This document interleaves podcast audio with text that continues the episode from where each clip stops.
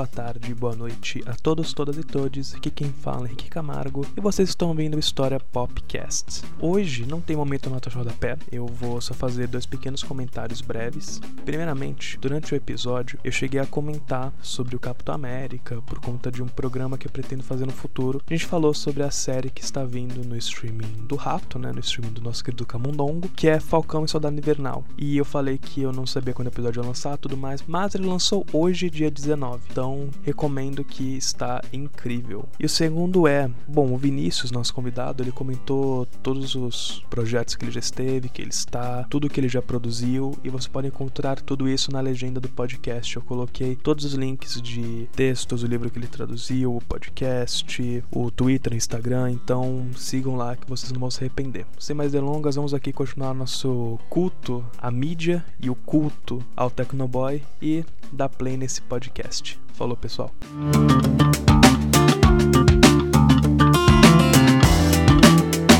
E aí, pessoal, como é que vocês estão hoje nessa sexta-feira? Voltando com o História Popcast. Ainda não é o episódio que eu prometi sobre Revolução Russa, porque deu uns probleminhas e tudo mais, mas esse episódio vai sair, eu prometo. E a gente tá passando por um momento que eu fiquei sem posto durante um tempo, mas estamos de volta, mais fortes do que nunca, História Popcast, História Pop. E hoje sobre um assunto que surgiu a partir de um tweet do convidado, que eu li, eu falei, mano, você chama ele para falar sobre sobre isso no História Popcast, porque é perfeito. Então, Vinícius, por favor, fale-nos um pouco sobre você. Bom, olá a todos e todas que estão nos ouvindo. De antemão, já gostaria de agradecer o convite, sempre uma honra. Já, já estivemos juntos em outros podcasts, outros episódios de outros podcasts, né? Outro podcast, no caso. Eu me chamo Vinícius, sou historiador, sou professor de história na rede de educação básica privada aqui de São Paulo. E hoje, uma mudança muito importante na minha vida, comecei a ser professor também da rede pública aqui no estado de São Paulo. Eu faço parte de um podcast também, né, que é o 20 de novembro, um podcast sobre movimento negro e política. Atualmente tenho aí uns trabalhos rolando, né, é, inclusive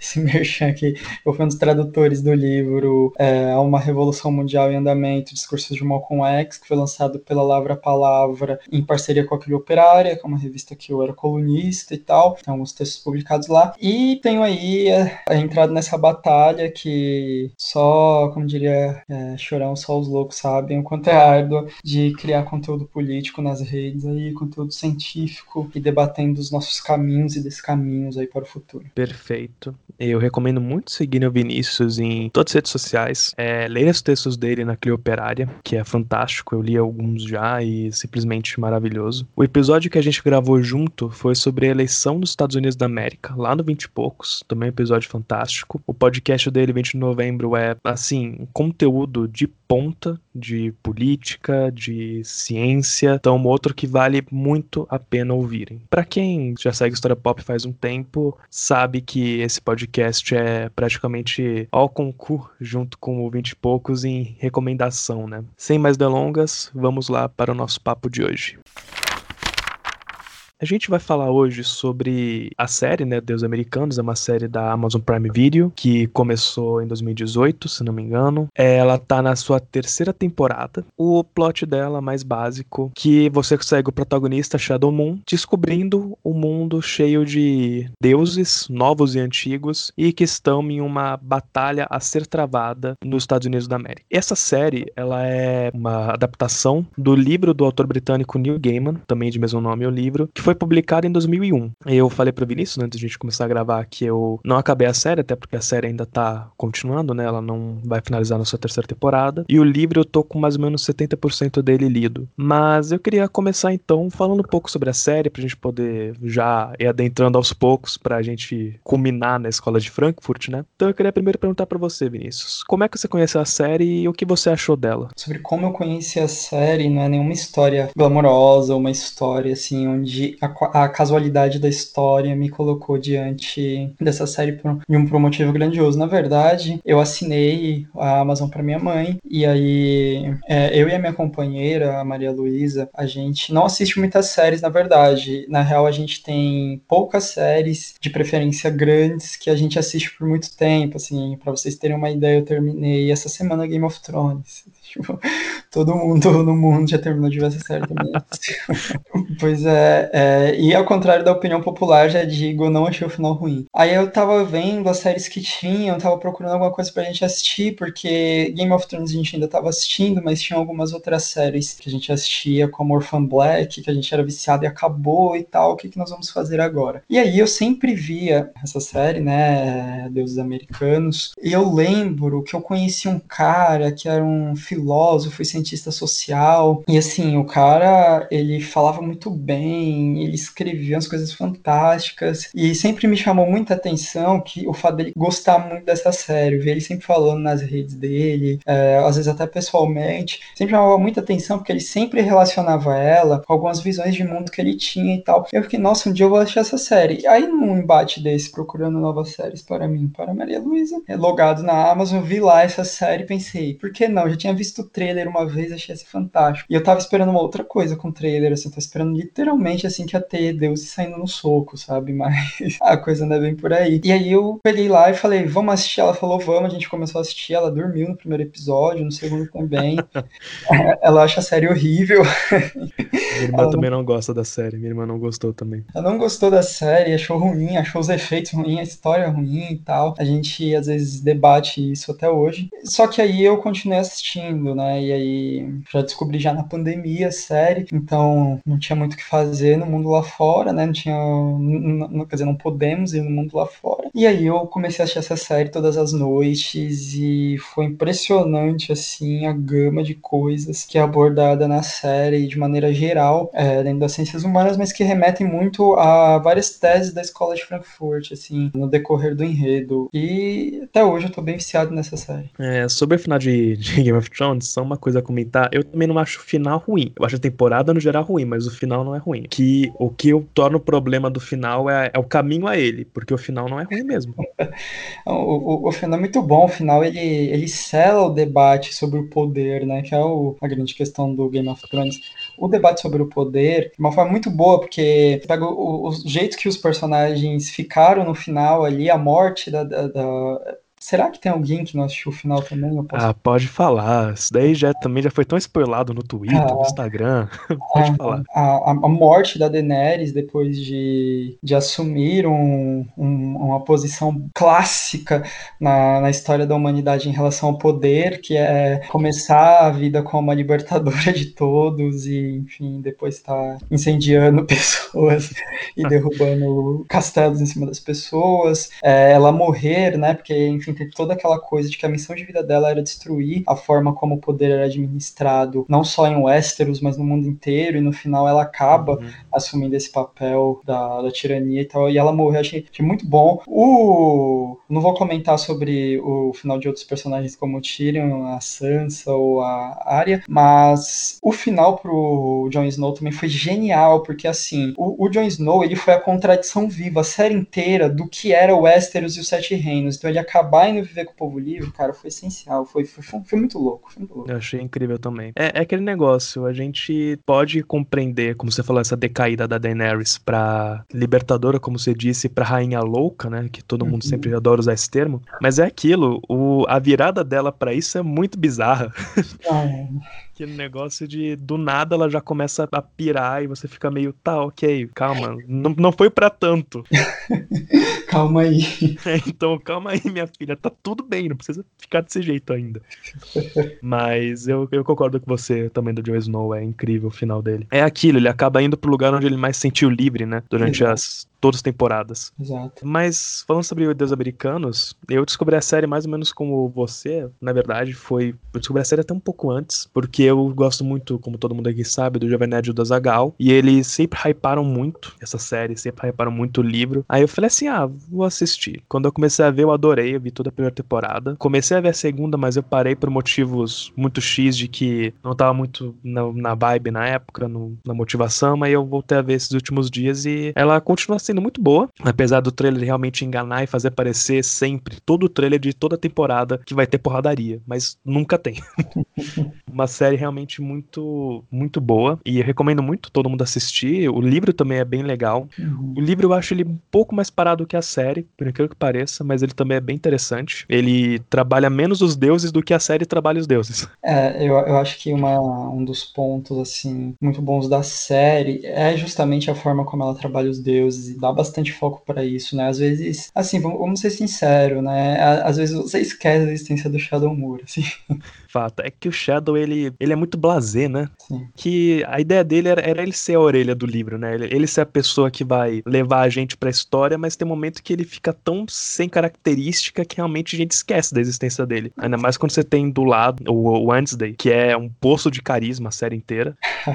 o ator é muito bom. Sim, sim, o ator é fantástico. Eu, eu acho que, de maneira geral, o Shadow Moore ele acabou meio que sendo um produto final aí que vai aparecer de uma forma completamente diferente no, no final da série, mas que ele é moldado pelos deuses, né? Eu acho que, acho que essa é uma grande questão. E eu acho que isso influencia muito o foco da série nos deuses. Por quê? Porque o, um dos grandes debates do Wednesday, né, é o fato de que os deuses americanos eles não dão sentido para a vida das pessoas. É, e os deuses antigos sim. Então o Shadow ele meio que é a, aquele sujeito que até por obra do Wednesday perde, enfim, para de ver o sentido na vida, mas de maneira geral a vida dele nunca teve muito sentido, um sentido positivo pelo menos, se é que dá para usar essa palavra, porque a vida dele sempre foi uma série de contradições que colocaram ele no caminho que ele acabou tomando. Porém, a gente vê o quanto ele vai mudando a própria percepção da vida no decorrer da série a partir de eixos específicos de tempo que ele tem com os deuses. Então uhum. ele passa bastante tempo com Wednesday, tem toda aquela coisa com o Chernoblock, do martelo e do jogo de damas, tem todo aquele contato que ele tem que é um pouco mais distante, mas é sempre profundo ali de conteúdo com a Nancy, experiência que ele teve no, no Cairo, né, aquela região fictícia para parecer o Egito, quando ele foi possuído por um espírito. Então ele é moldado pelos deuses, ou seja,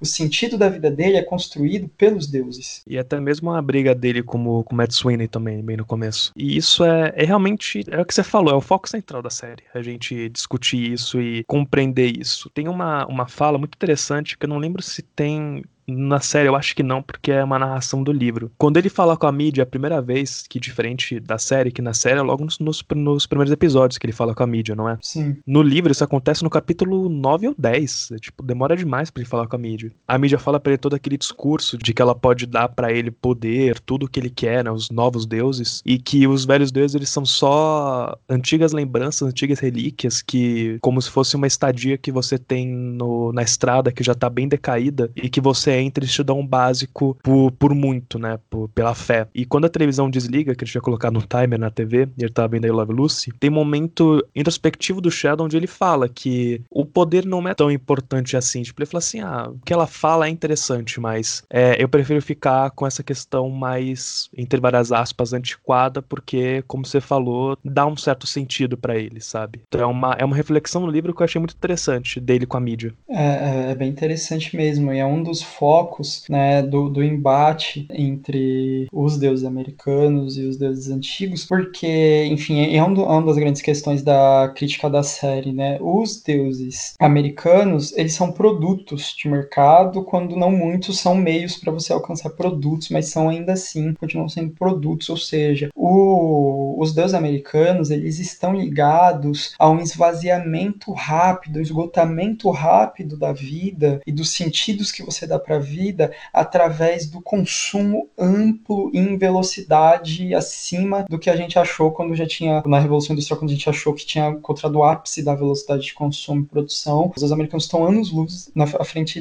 disso. Assim. O consumo, não enquanto um detalhe, enquanto uma prática do cotidiano, mas o consumo é o cotidiano. E aí, o, o consumo, pra, quando ele se torna tão grande, ele parte da, da, da premissa é, do esvaziamento rápido, esvaziamento imediato imediato daquilo que você consome. Né? É, então, para que você é, é, faça para si mesmo uma demanda dessas coisas consumíveis, você precisa da superação constante dessas coisas, né? Como o, o mercado, quando ele pensa na produção de bens duráveis, ele é quase que uma contradição em si, porque na verdade ele está eliminando constantemente os bens para que novos bens o substituam, bens diferentes substituam determinados bens, e as pessoas fiquem consumindo, consumindo, consumindo. E, ou, ou, seja, né, o consumo tem o sentido do esvaziamento da coisa. E quando o sentido religioso da vida dá, dá lugar para essa perspectiva mercadológica do esvaziamento imediato da coisa, o que você tem, na verdade, é um poder que ele não é o poder durável, não é o poder que acalanta seu coração, não é o poder que tem uma carga emocional. Este poder dos deuses americanos, ele é um poder autodestrutivo, porque ele destrói a si mesmo constantemente. Né? E a série mostra isso. A mídia é superada. Ela, ela evolui, a, a versão dela é, inicial do I Love Lucy é superada por, por outra versão. O binário, assim, é, os números binários foram um dos maiores avanços tecnológicos que começaram a ser superados e ele começou a ser é, categoricamente esquecido. Então, este uhum. poder né? É, é, o poder do esvaziamento imediato. E os deuses antigos são um contraponto disso. Inclusive, é muito interessante isso que você trouxe, porque a série, ela, quando ela foi anunciada, tudo, teve uma grande preocupação né, das pessoas que leram o livro, que era, legal, os deuses antigos, eles são ainda compreensíveis, né, para a população, mas os novos deuses, os deuses americanos, como você falou, eles nos livros, no, opa, nos livros, é só um, no livro, que foi lançado em 2001, eles são muito diferentes do que eles deveriam ser. O binário, o, o Tecnoboy, ele no livro ele é um, um, jovem também, só que gordinho, que ele usa óculos escuros porque os olhos dele são aquele, aquele padrão binário mesmo da Matrix, né? Uhum. É igualzinho, é um olho verde fosforescente. Uhum. A mídia é igualzinho como é na, na primeira temporada. O Mr. World, ele é bem diferente em algumas questões. Ele, ele é muito igual, mas ele é diferente numa forma de que ele é muito mais visível na série do que no livro. No livro ele aparece muito muito sutilmente, sabe, no começo. Uhum. E o pessoal pensou, tipo, tá, ok, o, a mídia mudou, como você comentou, né, essa versão da Live Lucy, do David Bowie, da Marilyn Monroe, que são as três figuras que ela toma para si, uhum. mudou e o Tecnoboy não precisava mudar, ele precisava ser a imagem do milênio, né, que a gente tem hoje em dia, Sim. que é o jovem barrento que adora falar as coisas porque ele tá com uma tela na frente dele, porque do outro lado ele não, tipo, pessoalmente ele não consegue se garantir. Tanto que ele diminui muito quando ele tá quando ele tá falando como, como Mr. Board. Ele fica um realmente como isso, um jovem marrento que é meio merda, sabe? Tipo, ah, deixa ele de lado. Exato. E, e é interessante, né, que tem é, o, o Wednesday, né, o Jim, ele faz esse debate. Quem foram que, que inventou quem? Os deuses inventaram as pessoas ou as pessoas inventaram os deuses? Mas de qualquer forma, nós sabemos que os deuses de, demandam a fé das pessoas, né? eles precisam, necessitam.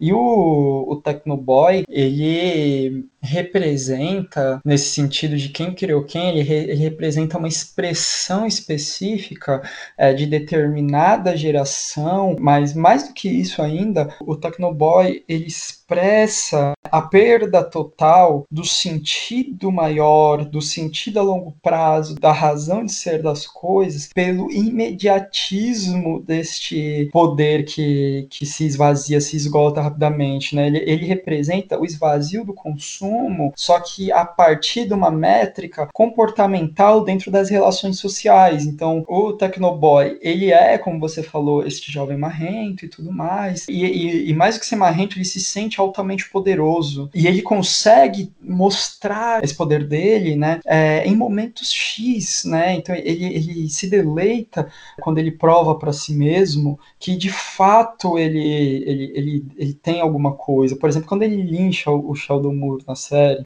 estilo linchamento clássico nos anos 30 nos Estados Unidos, enforcado em uma árvore, espancado por homens brancos e enforcado numa árvore, é, quer dizer, homens entre aspas, aquelas coisas, né? Mas naquele momento ele expressa e ele afirma num grito imediato de que ele é poderoso, de que ele é mais poderoso do que qualquer coisa, mas no sentido do esvaziamento imediato, aquilo se esvazia completamente no ponto de que ele não consegue não tremer diante do Sr. Ward.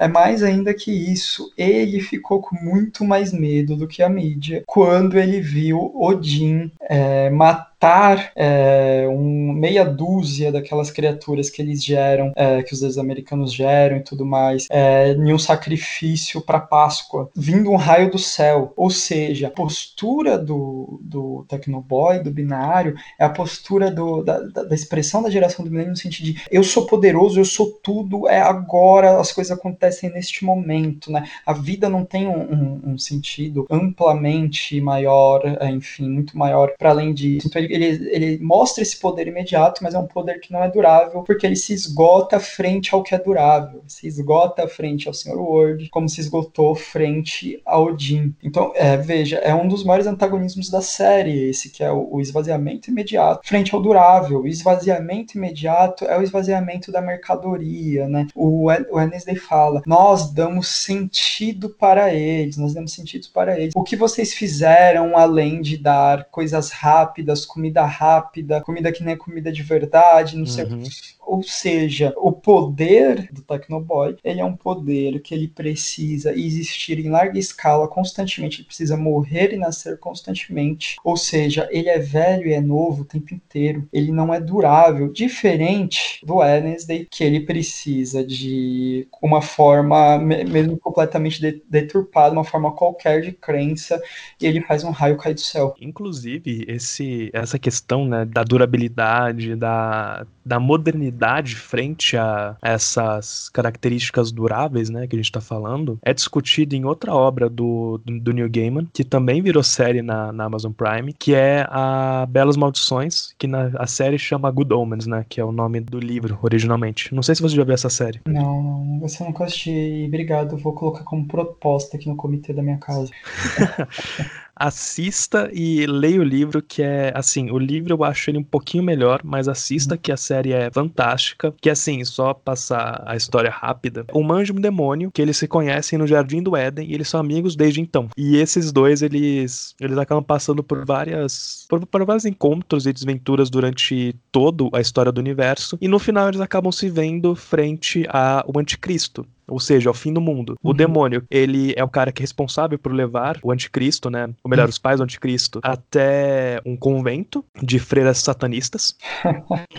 para servir a loucura. Só que lá no convento eles acabam trocando os bebês. E o anticristo, que era pra nascer numa família completamente deturpada, nasce numa família boa. Então, assim, esse anjo e esse demônio, eles têm que a, auxiliar nessa questão do apocalipse, entre aspas, né? Porque eles não querem que a Terra acabe, porque eles gostam da Terra. Uhum. Então, assim, vai seguindo por essa, por essa linha a história. É muito engraçada. Você tem o anticristo se tornando o anticristo, mesmo que ele não saiba. Você tem esses dois personagens que parecem um casal de velhos. É maravilhoso o que eles estão discutindo. Então vale muito a pena ver. Mas o mais interessante dessa discussão é quando aparecem os quatro cavaleiros do Apocalipse. Porque a, a visão que a gente tem deles, né, da Bíblia, é uma visão muito medieval. Isso é uma coisa uhum. que eu já discuti, acho que no podcast da Jana. Da morte, da fome, da guerra ou conquista e da peste. Sim. Na série, você vê, assim, um leve spoiler aqui. Se você se importar, eu, eu posso não falar.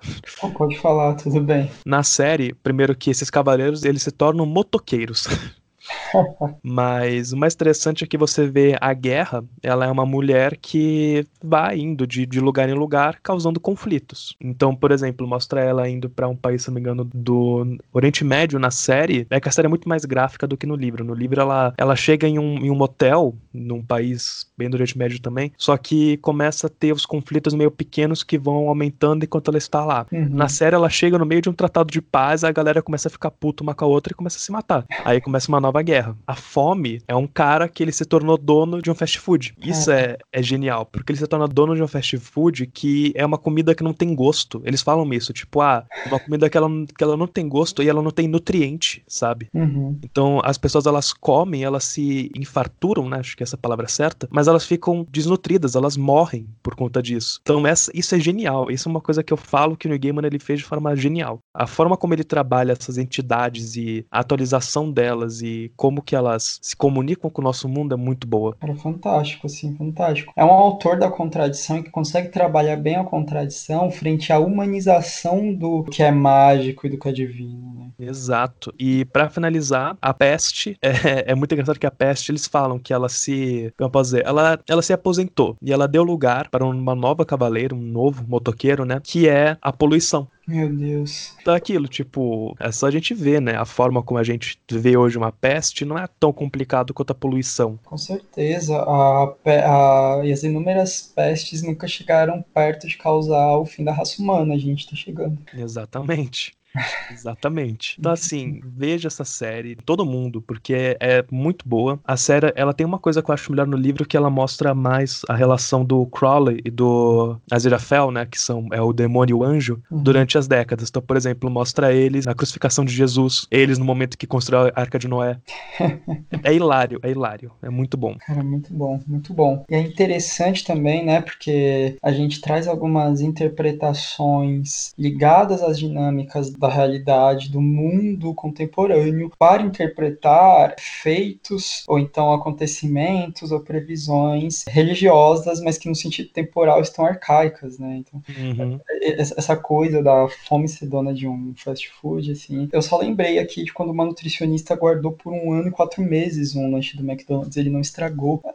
É, é bizarro. É bizarro, é bizarro, mas é incrível, né? E, e American Gods, ele vem nesse sentido também, né? Trazendo essa interpretação, dando luz a essa interpretação dentro da sociedade contemporânea para o mundo mágico, enfim, cosmogônico e tudo mais. É, e até alguns fatores nessa série que você falou, como em Deus Americanos, dialogam demais com alguns pontos teóricos que dá para ver que se o autor não leu, ele é, deu uma escorregada muito grande nessa direção, porque, por exemplo, se a gente pegar, se eu não me engano, o livro é um clássico das ciências sociais, é o espírito protestante do capitalismo, algo assim, algo nesse sentido. Max Weber? Max Weber, eu não sei se o título é exatamente esse, mas é nesse sentido. É, o Max Weber ele discute um pouco sobre como o capitalismo mudou profundamente não só as relações sociais de produção, na verdade, né? O capitalismo moderno, porque por, Ma por Max Weber sempre foi capitalismo, como o capitalismo moderno ele mudou as relações, é, não só as relações sociais de produção, mas ele mudou a forma como a própria humanidade estabelece as relações dela mesmo com o divino, com o que é mágico, com as coisas que dão sentido durável para a vida. Então ele fala, um sujeito é, não tem mais o, a liberdade ou não interessa mais para ele sair na varanda da sua cabana, sentar e olhar o céu e imaginar o Deus que esculpiu aquilo, que soprou aquilo, que construiu aquilo e qual é o sentido daquele céu enorme diante dele, qual é o papel dele dentro de tudo isso, ou então é, deixar, aí é um exemplo que eu estou dando, deixar alguma coisinha atrás da porta, uma vela para trazer sorte ou para uma entidade religiosa. O capitalismo ele mata isso sobremaneira que todo o tempo do sujeito é dedicado à produção, do trabalhador à produção produção, né? Então,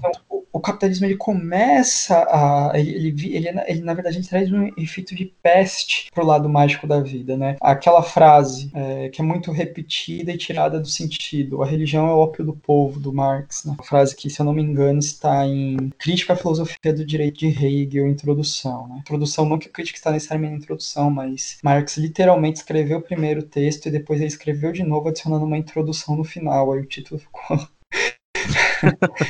de cabelo no direito de Hegel, introdução. é aquelas traduções boas, né? Exato. E aí o, o Marx ele fala literalmente que a religião é o do povo, mas antes disso ele fala que a religião é o que dá sentido e acalanta uma vida num mundo obscuro e que destrói o trabalhador por dentro, destrói o sentido da vida do trabalhador. Então a religião é o ópio do povo no sentido que ela é instrumentalizada para o ser. Mas antes disso, a religião ela é um ponto importante para trazer acalento a uma vida sofrida, para usar um termo popular da contemporaneidade, para essa vida bandida. A, a, o aspecto mágico cosmogônico traz isso. E o, o no, no, debate da, da série dos americanos, é necessariamente essa premissa do, do Weber de início, dialogando com esse ponto em Marx, né? Porque a, a gente tem primeiro, né? O Wednesday sempre lembrando, a, nós demos sentido para eles, então a humanidade não simplesmente plantava para comer ou para vender, a humanidade plantava para fazer uma oferenda para Páscoa e depois vir né? É, a, a, humanidade não via a morte meramente como fim, é, vendo a si mesmo como um produto não durável, né? A humanidade via a morte como um ponto específico onde você atinge outro, né? Para quem acredita em Odin, é o ponto onde você, dependendo de como você viveu, você vai para Valhalla, você vai beber com os deuses nos grandes salões de Valhalla. Para um cristão é o ponto onde você vai se reconectar literalmente com Cristo, você vai voltar para, para, para a sua origem, né? Viemos de Cristo, iremos para Cristo, um aspecto do tempo teleológico na Idade Média. Então veja, esse sentido de trazer o, o, o, o, alento para essas coisas, porque se a gente pegar a psicanálise, sobretudo o diálogo que o Marcuse faz para com entre filosofia e psicanálise para analisar a subjetividade na sociedade capitalista, ele fala que uma das principais instrumentalizações, as formas instrumentalizadas de domínio do capitalismo é o tempo. Né? Como assim o tempo? Porque para além do tempo da produção, que eu tenho que produzir na fábrica, não sei o quê, para além disso, é o tempo, porque o nosso primeiro medo, o nosso medo mais primordial enquanto seres humanos é o do tempo. É o medo do tempo, por quê? Porque nós temos consciência da nossa não durabilidade. Exato, né? a finalidade né, que a gente tem. Exato. É, né, o Marcos ele usa Freud para argumentar, veja, é, até mesmo os nossos atos de prazer, nenhum ato de prazer é plenamente prazeroso no ato. Você só acessa o prazer de um ato de prazer em sua plenitude na memória, porque na memória você vai vivenciá-lo é, é, em determinadas vezes, inúmeras vezes. No ato você já sofre o, a dor inconsciente de saber que aquele momento vai acabar. Então, esse aspecto do Marx, que é, que é esse acalanto a esse, esse mundo duro, onde você sabe que você não é durável, onde você sabe que você vai acabar, é, e, e, e o que você faz de tudo isso nesse meio tempo até você acabar, e o que vai acontecer com você depois que você acabar, você vai acabar de fato, você vai sumir a dor de sumir, né? A dor, a dor de não saber, é um debate muito existencialista também, né? O, Sartre vai dizer, com toda o, o Sartre, né, um dos grandes é, proponentes do existencialismo ateu, ele vai dizer, não, não tem sentido nenhum na vida, não tem essência nenhuma da vida, é, literalmente a gente vai morrer, não vai ter nada para além disso, o nosso gran, a nossa grande margem né, é o que a gente faz enquanto a gente está vivo, até porque o existencialismo parte da premissa de que a gente constrói a si mesmo a partir da nossa vida, das nossas ações, da sociedade que a está e por aí vai. E aí entra o Weber, né? É quando a gente pensa o embate final do, da série, quer dizer, não o embate final, mas o sentido final do embate, a razão do embate entre os deuses americanos e os deuses antigos, que é justamente os deuses americanos, eles sendo a expressão viva, a expressão religiosa do sistema que destruiu a durabilidade, que destruiu o sentido, que destruiu o acalanto para a vida e transformou o acalanto em algo que se esgota imediatamente, que é o produto. Então, o, os deuses americanos, eles são também, na série, necessariamente uma resposta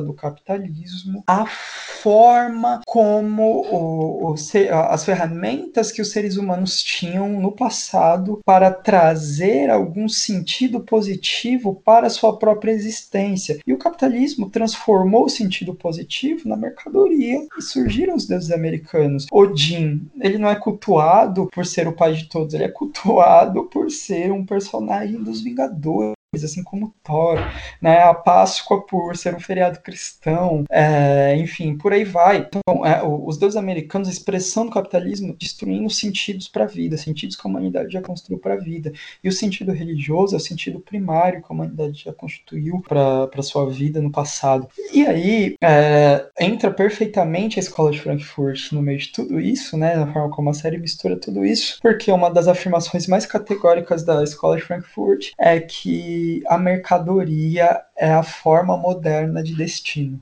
Isso é, é, fato, tudo que você falou. O livro que você comentou do Max Weber é A Ética Protestante e o Espírito do Capitalismo, que é um texto fantástico, eu li na faculdade, para a Idade Moderna, né? E uma coisa que eu queria comentar é justamente o episódio da Páscoa, né, no Deus Americanos, que para quem quer entender melhor essa questão da Páscoa e a transformação da parte pagã, entre aspas, vamos colocar assim, de Ostara, a deusa da fertilidade, o festival da fertilidade, a primavera primavera, recomendo ouvir o episódio 11 aqui do História Popcast, que é As Raízes Históricas do Natal e seus Símbolos. A gente comenta também sobre essa questão da Páscoa e como que toda essa visão que a gente tem da Páscoa, tanto cristã quanto a Páscoa mercadoria, né, do coelho da Páscoa, dos ovos da Páscoa e tudo mais, vem dessa visão de fertilidade da Ostara. E nesse episódio, eu acho genial mostrar Jesus Cristo. Para mim é, uma das, é um dos acertos, assim, da série nesse momento, porque também tinha muita preocupação deles não trazerem, né, Jesus pela questão polêmica de você colocar vários Jesus diferentes e você trazer visões diferenciadas deles e algum e todos eles são super humildes, eles até pedem, pedem desculpa para Páscoa por terem tomado o feriado dela quando quando antes de deixa isso bem claro, mas é muito bom você ver também aquela cena desse episódio, a cena inicial, se não me engano, que vem da, de mini capítulos do livro que chama Vindo para a América, Jesus. que é do Jesus mexicano. Fantástico. Eu acho que isso é uma coisa também que o Neil Gaiman ele tem uma, um cuidado muito grande quando ele vai falar sobre religião, sobre mito, que ele trabalha dessa forma que eu já deixou aqui bem claro, de forma genial. Ele faz isso em Deus Americanos, faz isso em Belas Maldições, faz isso em Sandman, a série de quadrinhos dele, que tem Caim Abel. É. E o Jesus mexicano, ele pegou muito em mim porque traz essa questão dos imigrantes, né? Ele deixa bem claro, eu acho que a própria questão toda da série, do livro, é deixar bem claro que Estados Unidos é formado por imigrantes. Todo mundo esquece disso. Todo mundo ignora e pensa que é um país que surgiu do nada, que as pessoas lá são todo mundo vindo da Europa, lá da Inglaterra, e esquece a, a contribuição irlandesa que traz o Matt Sweeney, esquece a contribuição, se não me engano, eslava, que traz o Chernobog, toda a contribuição africana a partir da escravidão que trouxe o Anansi, e pelo que vi na terceira temporada também traz os orixás. É genial a forma como isso coloca, porque para mim o Neil Gaiman tá fazendo um de forma bem clara, ele tá trazendo de forma bem clara que Estados Unidos é formado por imigrantes e que a cultura deles, a cultura de verdade, a cultura puramente americana, é o que a gente tá falando até agora, que é a cultura do consumo, a cultura da não durabilidade.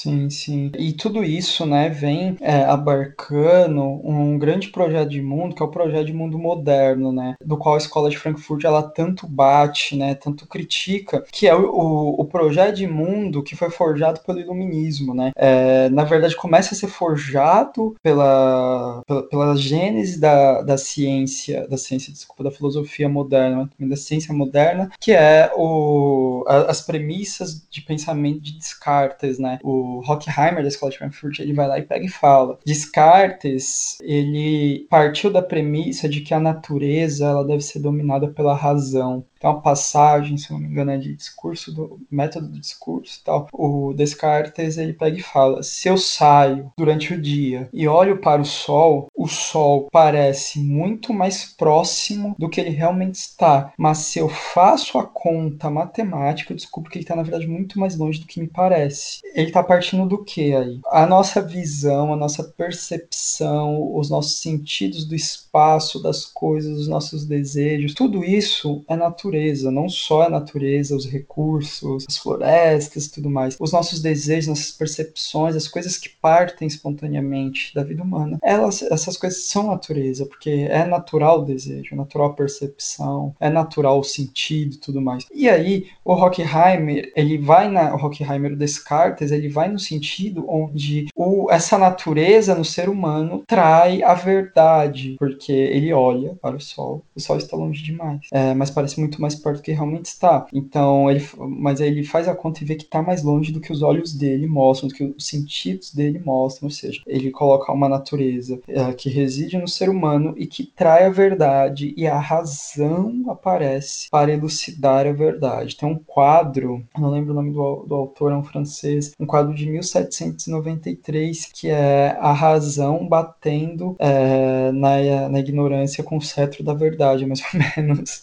Meu Deus.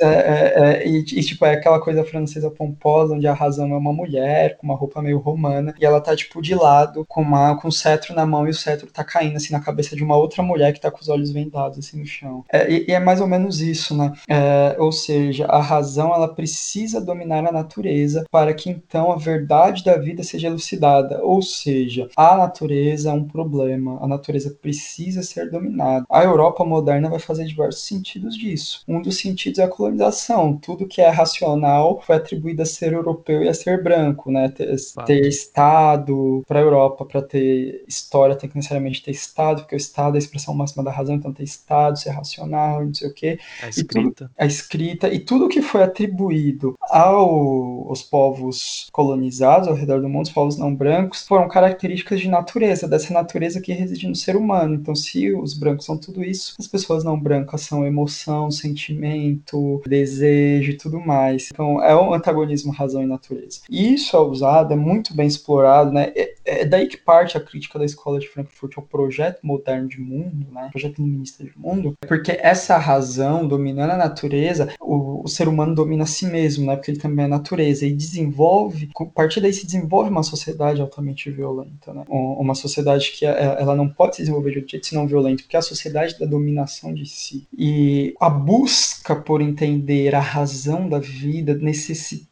de ter algo maior que você, ter uma explicação para as coisas, para esse mundo tão cruel, é algo ligado à natureza também. Não à toa, a explicação cosmogônica do mundo foi a primeira explicação que a humanidade encontrou para si mesma. Tanto que a alienação em Kant né, é necessariamente a fé. O conceito de alienação, que parte de Kant, é necessariamente a fé. Para Kant, a alienação é quando o homem abre mão, é, ele terceiriza a explicação de si a Deus, né, ele abre mão da explicação de si mesmo a Deus e se furta de entender a si mesmo, né? Essa é alienação, não ter acesso ao conhecimento real sobre si, né? Depois Marx vai aplicar o trabalho, não ter conhecimento sobre todos os processos de produção de um objeto, né? Alienação do trabalho, não ter o conhecimento de algo. Este projeto iluminista que vem passando por cima de tudo, é, ele desenvolve também um tipo de sociedade que é a sociedade capitalista, é a sociedade que transformou toda essa, não só dominou essa natureza, mas a transformou em mercadoria. O, o sentimento é mercadoria, você paga para ser feliz, você paga para ser triste. Você paga para consumir algo que vai te deixar feliz, você paga para consumir algo que vai te deixar triste. O sentido da vida virou uma mercadoria. Por isso a escola de Frankfurt aponta. A mercadoria é o, é o modelo moderno de, de, destino, né? A forma moderna do destino. E é porque essa razão que dominou a natureza, ela precisou dominar os deuses, porque ela precisou dominar também esta fé. Ela precisou dominar esta fé. É, e aí a alienação baseada na fé, que é essa alienação buscando um acalanto para a vida que é tão no mundo tão duro e cruel, ela toma, ela, ela perde espaço para a reificação. A reificação nada mais é do que quando as mercadorias se tornam tão divinas, né? Primeiro a gente tem que, eu tô, eu tô avançando importante, que é entender o conceito de fetichização da mercadoria em Marx, no fetiche da mercadoria, que é o que? Quando a mercadoria, ela parece pra gente tão mágica, uma coisa tão fantasiosa, tão diferente, que a gente não se dá conta e nem mesmo questiona qual é a história social por detrás da produção dessa mercadoria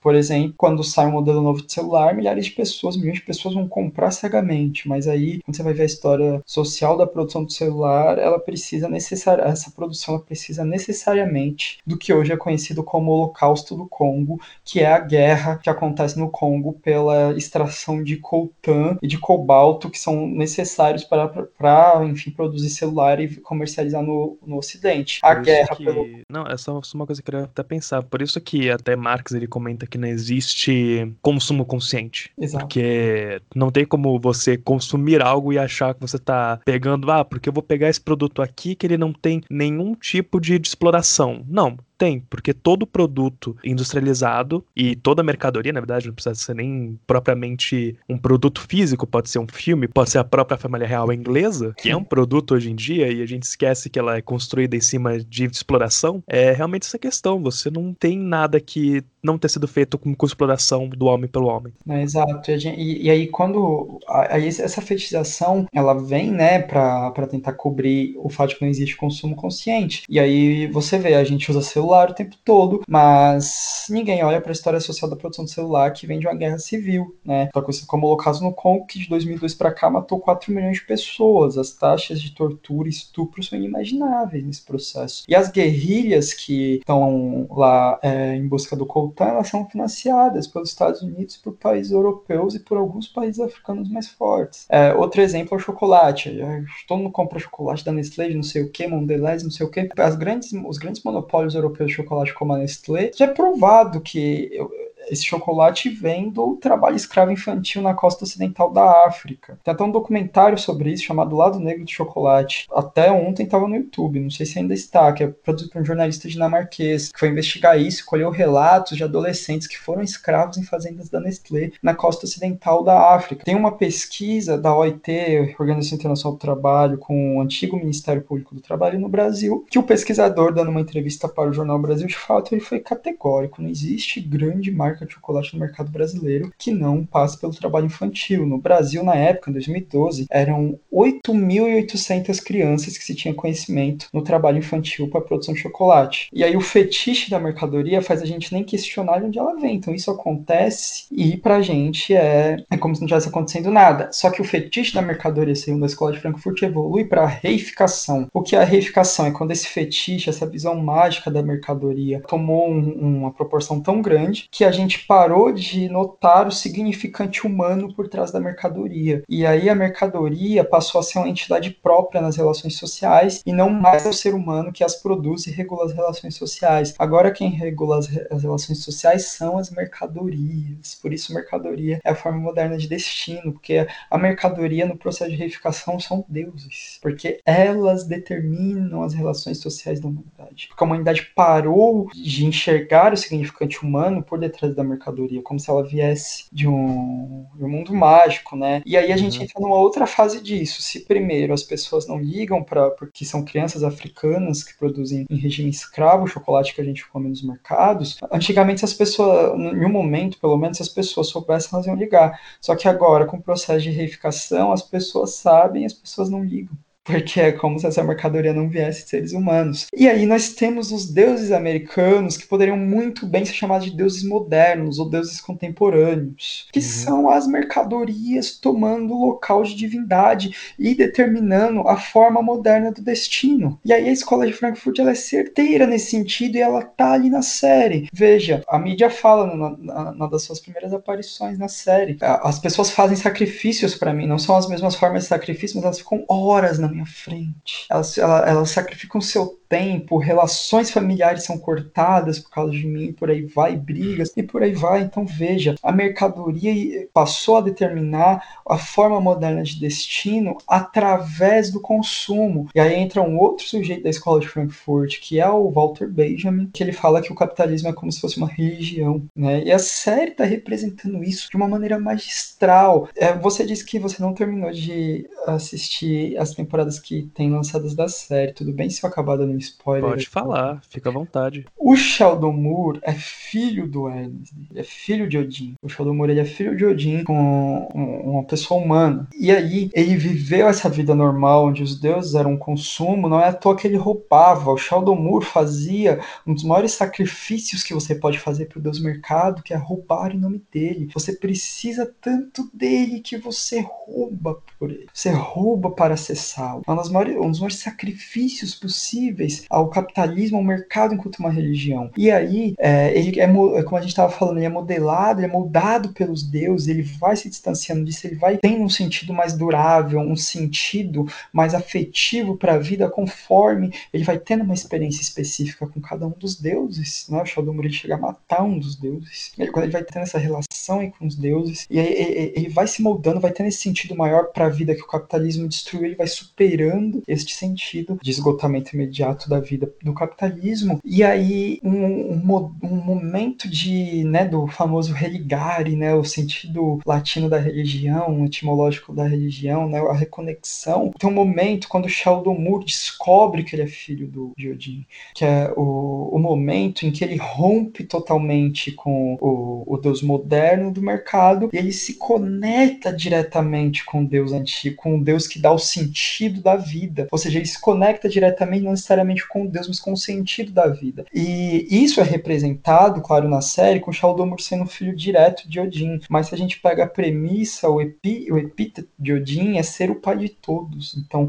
a uhum. ideia de conexão de sentido durável para a vida necessariamente é a conexão direta com os deuses que são o sentido maior, que dão o sentido afetivo e profundo, né? Diferente do Deus mercado, que é o sentido imediato, é o sentido onde o ser humano nem existe existe, ele é só a, o sujeito do sacrifício constante. Tem duas coisas que eu quero comentar da sua fala, que, de novo, concordo com absolutamente tudo. Que a primeira é, quando a mídia fala isso de ela ter esse sacrifício, eu lembro muito de um exercício que meu professor de Antiguidade Oriental fez com a gente em sala de aula, quando estava na faculdade. Foi no primeiro semestre, foi fantástico. Inclusive, o professor André, ele estava falando pra gente sobre arqueologia e sobre leitura de documentos antigos. E ele falou: Bom, eu vou fazer aqui como se vocês fossem arqueólogos, né? Vamos ver aqui. Vocês, assim, vamos pensar que vocês são daqui 500 anos para frente. Aí vocês encontram esse documento. Aí era um flyer de uma, uma, um apartamento, né, com uma planta baixa, mostrando a cama, o sofá, tudo mais, um hackzinho lá de TV. E ele falou: Bom, vamos pensar que vocês não têm ideia do que é isso. O que vocês vão acabar pensando que é cada coisa, né? E aí, o pessoal falou sobre a parte de, tipo, televisão. Falou assim: Ah, a gente não ia saber o que é isso. Aí o André, né, ele falou assim: Bom, vocês podem ver isso daí como um altar. Porque a forma como é desenhado, a forma como você compreende o layout, né, vamos dizer assim, do, do local, você pode entender como um altar. Um negócio onde você fica sentado olhando e vendo, isso não é estranho? Aí quando ele falou isso daí, na época eu já tinha saído é, dos americanos, eu fiz o estalo e liguei, que eu falei, mano, é isso. Realmente é o, o sacrifício de passar horas e horas e a mídia, né, quando ela se renova, ela se transforma nas coisas mais dinâmicas, né, as relações, principalmente do celular, que usa bastante emoji. Então,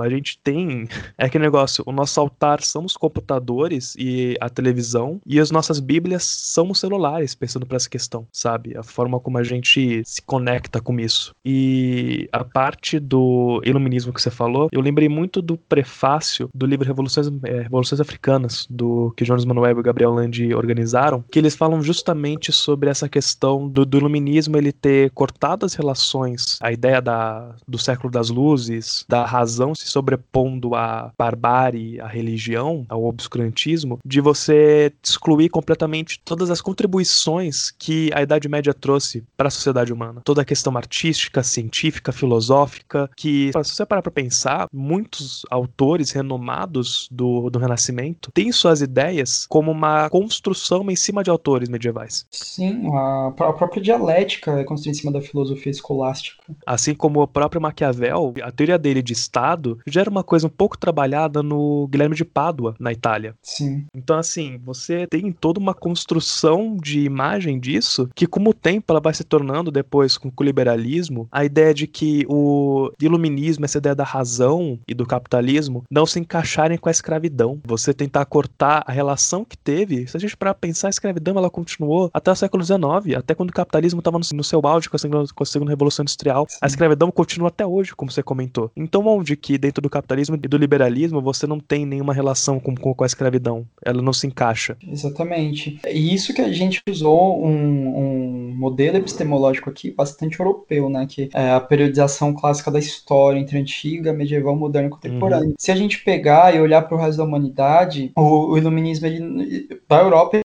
exclui um período que é a Idade Média e tenta se fazer como os eleitos do conhecimento da Idade Antiga. Mas se você pegar pro resto da humanidade, não é só um período da história do resto da humanidade que o menino tá descartando, é tudo. É, que nem você pensar que, seguindo a ideia de história europeia, a África não tem história. Exatamente. O Brasil não tem história até a chegada dos portugueses. Exatamente. E aí você pensa, por exemplo, o iluminismo, a, so a sociedade moderna, gerou, por exemplo, a cadeia, que é uma das coisas mais é, desumanas e surreais reais assim, que, que existe é você gerar uma instituição que vai violentar o corpo de um ser humano para que ele se molde a determinadas a determinados códigos comportamentais do interior de uma sociedade, que esta é a origem da prisão. Aí você pega, por exemplo, é, não existe um registro, por exemplo, de prisão no Egito Antigo. Aí como o, o, a, a sociedade da razão e a sociedade da verdade criou centros enormes de tortura e o selvagem sem escrito e sem Estado, não.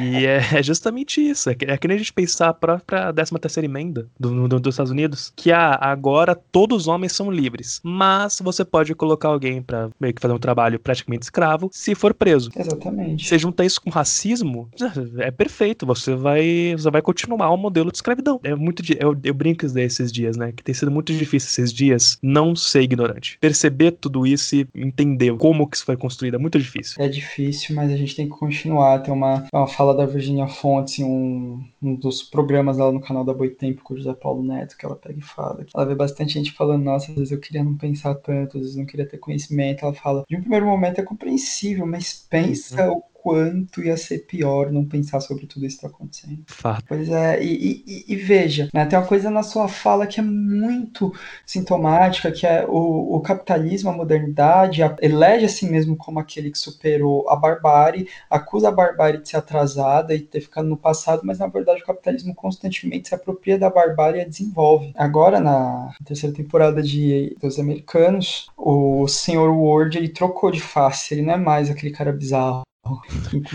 que grande ator, porque ficar daquele jeito. Quando o Sr. Ward sorri, cara, eu tenho medo. É pior quando você percebe que esse cara fez o pai do Marty McFly nos, nos De Volta para o Futuro. Então, cara, exatamente. Você fica tipo, caramba, que pessoa é você, mano? Que ator, que ator, ele é cara. Fantástico, ele é fantástico. Ele trocou a face dele, o Sr. Ward, a partir da terceira temporada, ele é uma mulher negra transexual de uns 40 anos.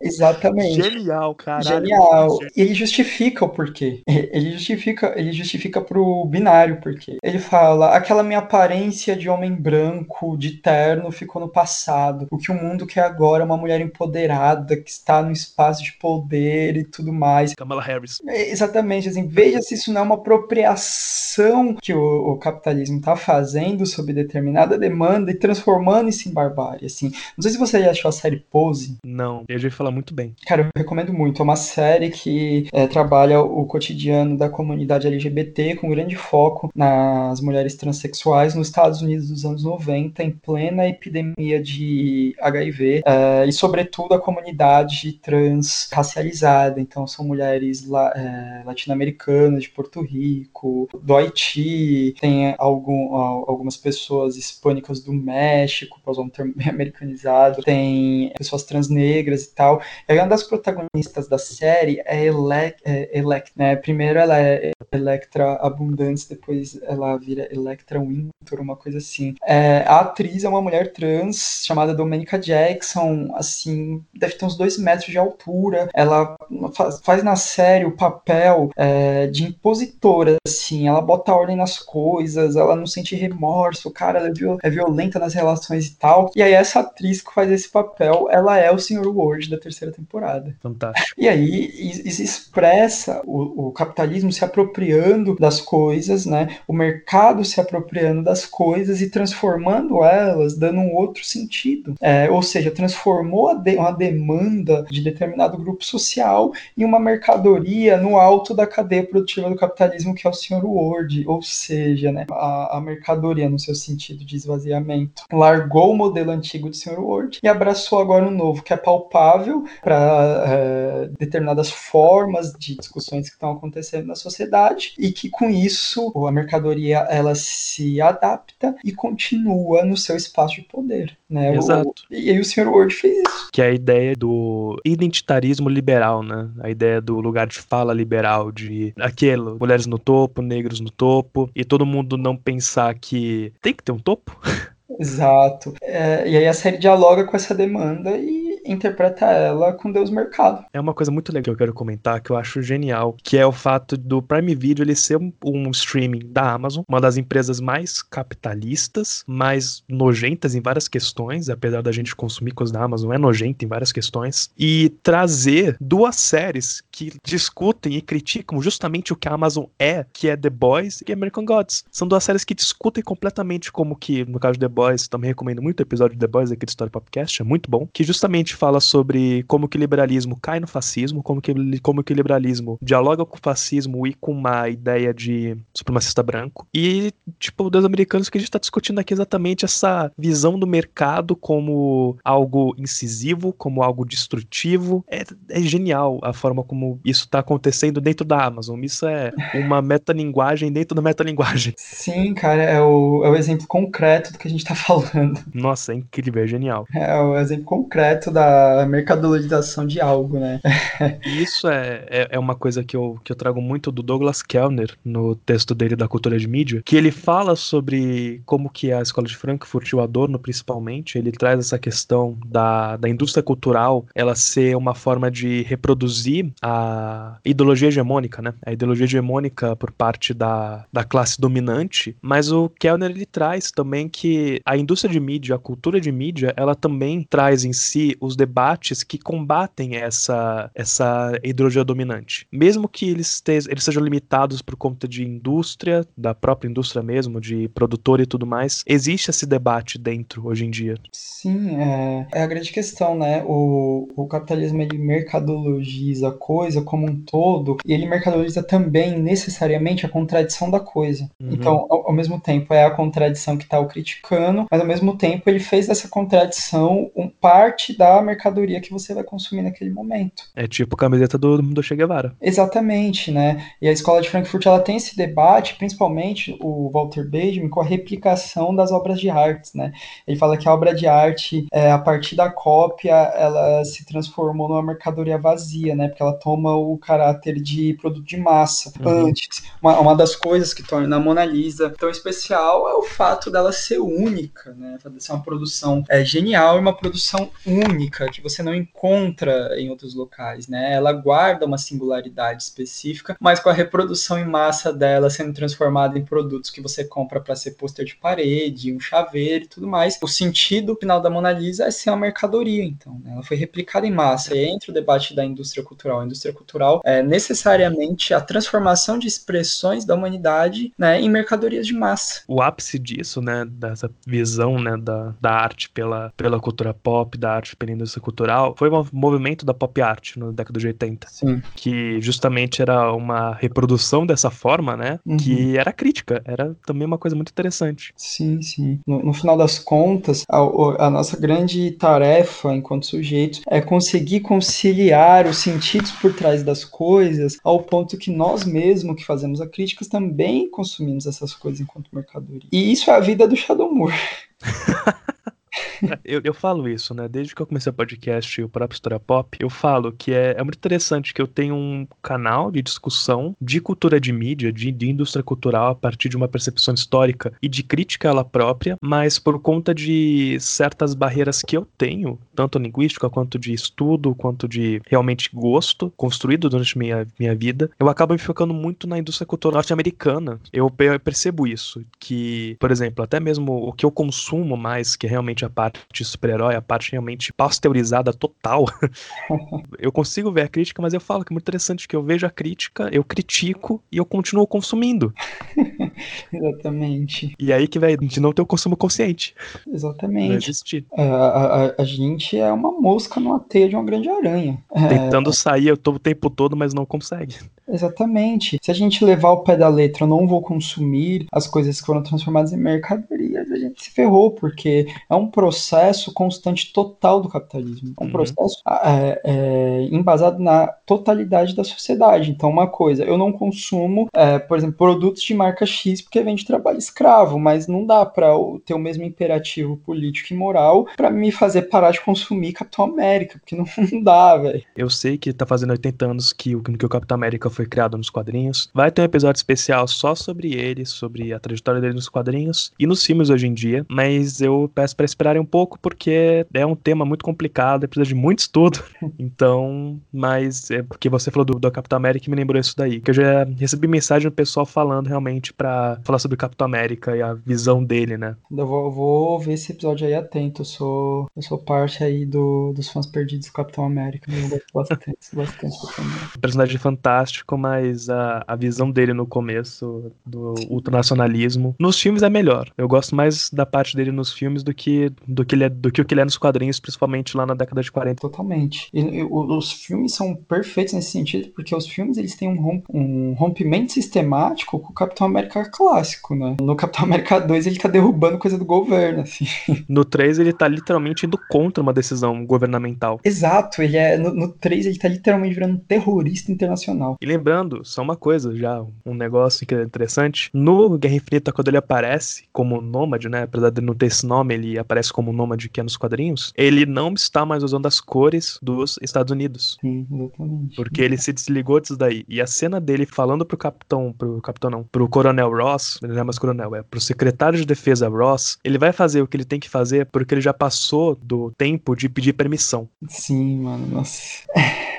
Tem uma fala dele também muito interessante no, Cap, no Capitão América 2, não, no Vingadores Era de Ultron, quando a Maria Hill, ela tá comentando sobre os gêmeos, né, os Maximoff, que eles que eles radicalizaram, né, pela eles foram atrás da Hydra para poder ter os poderes, e o próprio Capitão América aponta a contradição dela estar criticando isso, que ele fala que realmente eles são monstros por se sujeitarem a fazerem a fazerem testes com como cientista alemão pelo país deles. Ela fala, ah, mas você tem que entender, é diferente, porque a gente não tá mais em guerra. E aí ele diz, mas eles estão. Mas eles estão, exatamente. Essa fala, de, essa fala é genial. O Capitão América nos filmes é perfeito. É muito genial mesmo, assim. Cara, pra mim foi um mundo de possibilidades que se abriram, assim. Eu já fiquei em choque na primeira vez que eu assisti Soldado Invernal, que é quando ele tá falando com a Peg, cara, né? Camille Peg fala: Eu dormi e depois que eu acordei, me falaram que nós vencemos, mas não me falaram que nós perdemos, mano. É fantástico. Quando eu vi ele falando isso, eu já imaginei, meu Deus. Inclusive, vai sair aí no Disney Plus Falcão e Soldado Invernal, que vai discutir o peso do manto do, do, Capitão América. E eu estou contando muito que essa série tenha bastante plot político, porque precisa. Precisa. Ainda mais se for discutir o porquê que, que o Sam Wilson é aceito para ele ser negro. Sim. Você ter o próprio agente americano, que é um personagem nos quadrinhos que é um Capitão América ultranacionalista e que chega a matar pelo país dele. É assim, precisa. Então eu estou muito ansioso semana que vem, vai. Semana que vem, no caso, tá virando dia 11. Dia 19 vai sair a série, eu tô muito ansioso pra assistir. Ficarei ligado no meu streaming favorito chamado Torrent. Boa. Torrent salva demais, eu não vou criticar porque tem muita coisa também que eu não consigo assistir por streaming porque eu tenho preguiça de assinar, eu não tenho nem o dinheiro para assinar e eu vejo pelo Torrent também. Exatamente. Puxando aqui uma questão que a gente tá falando bastante sobre a escola de Frankfurt, o Vinícius ele já adiantou bastante coisa. Eu queria perguntar quais são os principais filósofos da, escola de Frankfurt. A escola de Frankfurt ela tem um quarteto clássico de filósofos, né, que é o Max Horkheimer, Herbert Marcuse, Walter Benjamin e Theodor Adorno, né? São as genes da escola de Frankfurt na Alemanha. Né? E eles inclusive, têm diferenças grandes entre eles, né? É, é que eu ia falar, inclusive o Adorno é difícil pra caralho pra ler. É, é muito difícil o Adorno. Eu tentei ler uma vez na, tava na graduação pra fazer um trabalho e eu simplesmente não entreguei. te entendo, te entendo. Eu até hoje tô ensaiando para ler Educação depois de Auschwitz, que parece ser um dos textos mais interessantes dele. A Escola de Frankfurt ela passou por várias fases, né? A Escola de Frankfurt ela tem um sincretismo muito forte, eu acho que é aí que é o ápice. A síntese da teoria crítica, que é o marxismo, a psicanálise e alguns aspectos ali da filosofia alemã, um pouco mais clássica, por assim dizer também dialogam com, com outros expoentes da filosofia alemã não tão clássicos como Nietzsche, mas aí é, é gastação e muito xingamento para outro momento. É... Só texto brabo que eles usam como base, né? É, só texto brabo, assim, de Hegel a Freud, a Schopenhauer, a Marx, e vai indo e vai indo. O Horkheimer e o Adorno, eles seriam os mais críticos ao marxismo e à ideia de praxis no, no século XX. Então, o Adorno, ele tem uma produção só para criticar a categoria de praxis, assim. Só ele fala sobre dialética negativa. O Horkheimer, que é o pai da escola de Frankfurt, ele tá muito mais ligado a criticar a agência da violência na história como um todo. Então, Horkheimer ele vai sentar o sarrapo não só no modelo clássico da modernidade que é o capitalismo, mas ele vai sentar o sarrapo nas experiências socialistas. É, eles são muito ligados ao momento que eles estão vivendo. A escola de Frankfurt ela tem o seu ápice ali no início do século XX, em meio a revoluções, fascismos e por aí vai. Inclusive, todos eles fugiram do nazismo. Todos eles são alemães, todos eles fugiram, foram para os Estados Unidos, menos o Walter Benjamin, que se recusou a sair da Alemanha e quando a SS estava indo pegar ele, ele tentou ir para outro país, mas quando ele viu que não ia dar, a SS estava chegando, ele se matou. Caralho. Cometeu suicídio, Walter Benjamin. E aí o, o Adorno e o Horkheimer, eles seriam os que estão em um local, assim, um tanto quanto mais ligado a perspectivas menos incisivas na política do século XX. O, o Horkheimer está muito preocupado com a crítica à modernidade, com a crítica à ação política no século XX, com a crítica da violência dentro da história, que não é só ele, mas é um dos pontos que ele mais está preocupado. Ele está muito preocupado em entender a razão moderna e como isso gerou as desgraças do século XX. E as desgraças do século XX inclui tudo, ele inclui o nazismo, o nazifascismo, a falência das democracias liberais, a emergência do socialismo real e tudo mais. O Adorno está muito mais preocupado com debates em relação à cultura, é, em relação também à praxis. É, o Adorno, inclusive, o Adorno era músico, erudito, assim, sabe? É, e aí você, você tem o Walter... É um músico aquele que fez as músicas dos Beatles, né?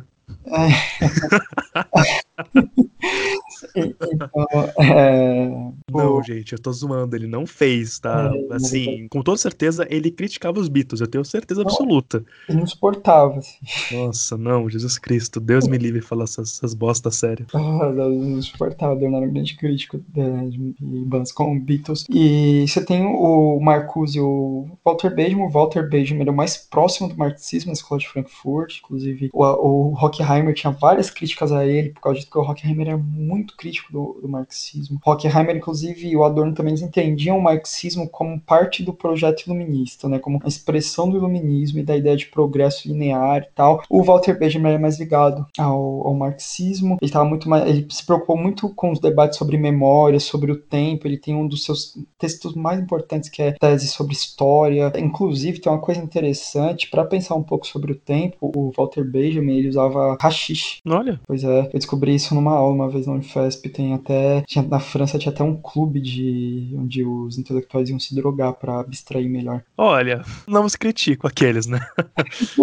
então, a, o, o Walter Benjamin é muito mais ligado ao marxismo, tá ali pensando diretamente com tradições diretas do capitalismo, mas também pensa a cultura, pensa a arte. E você tem o Marcuse, que quando o, acaba a Segunda Guerra Mundial, ele simplesmente se recusa a voltar para a escola de Frankfurt, manda uma carta pro Hockheimer, o Hockheimer critica bastante a postura dele, porque, porque o Marcuse escolhe ficar nos Estados Unidos e fazer parte do movimento anti-guerra, é, no, ali, da eclosão da Guerra do Vietnã, ele escolhe ficar lá, ficar junto com os movimentos estudantis e tal, ficar dando aula lá, inclusive ele foi professor da Angela Davis no doutorado dela, foi, ela foi orientada por ele, e o Marcuse tá ali, cara, ele tá ali produzindo sobre psicanálise, sociologia e relações de produção no capitalismo. Então, por exemplo, Marcuse é o autor de Eros e Civilização, Marcuse está olhando como o capitalismo destrói a subjetividade humana, ele está olhando como a era das revoluções burguesas fundou a era do governo da razão, e o governo da razão criou mecanismos não só concretos, mas imateriais, mecanismos sub subjetivos, psicológicos, gerais de dominação pro, dentro do capitalismo. Assim, é, um, é, é o meu autor favorito da escola de Frankfurt, assim, fantástico. É um movimento muito heterogêneo, né? Sim. São pessoas muito diferentes uma das outras que tem uma, uma base, né, que você comentou de, de pensamento, mas que a, a própria produção deles é bem diversa uma da outra.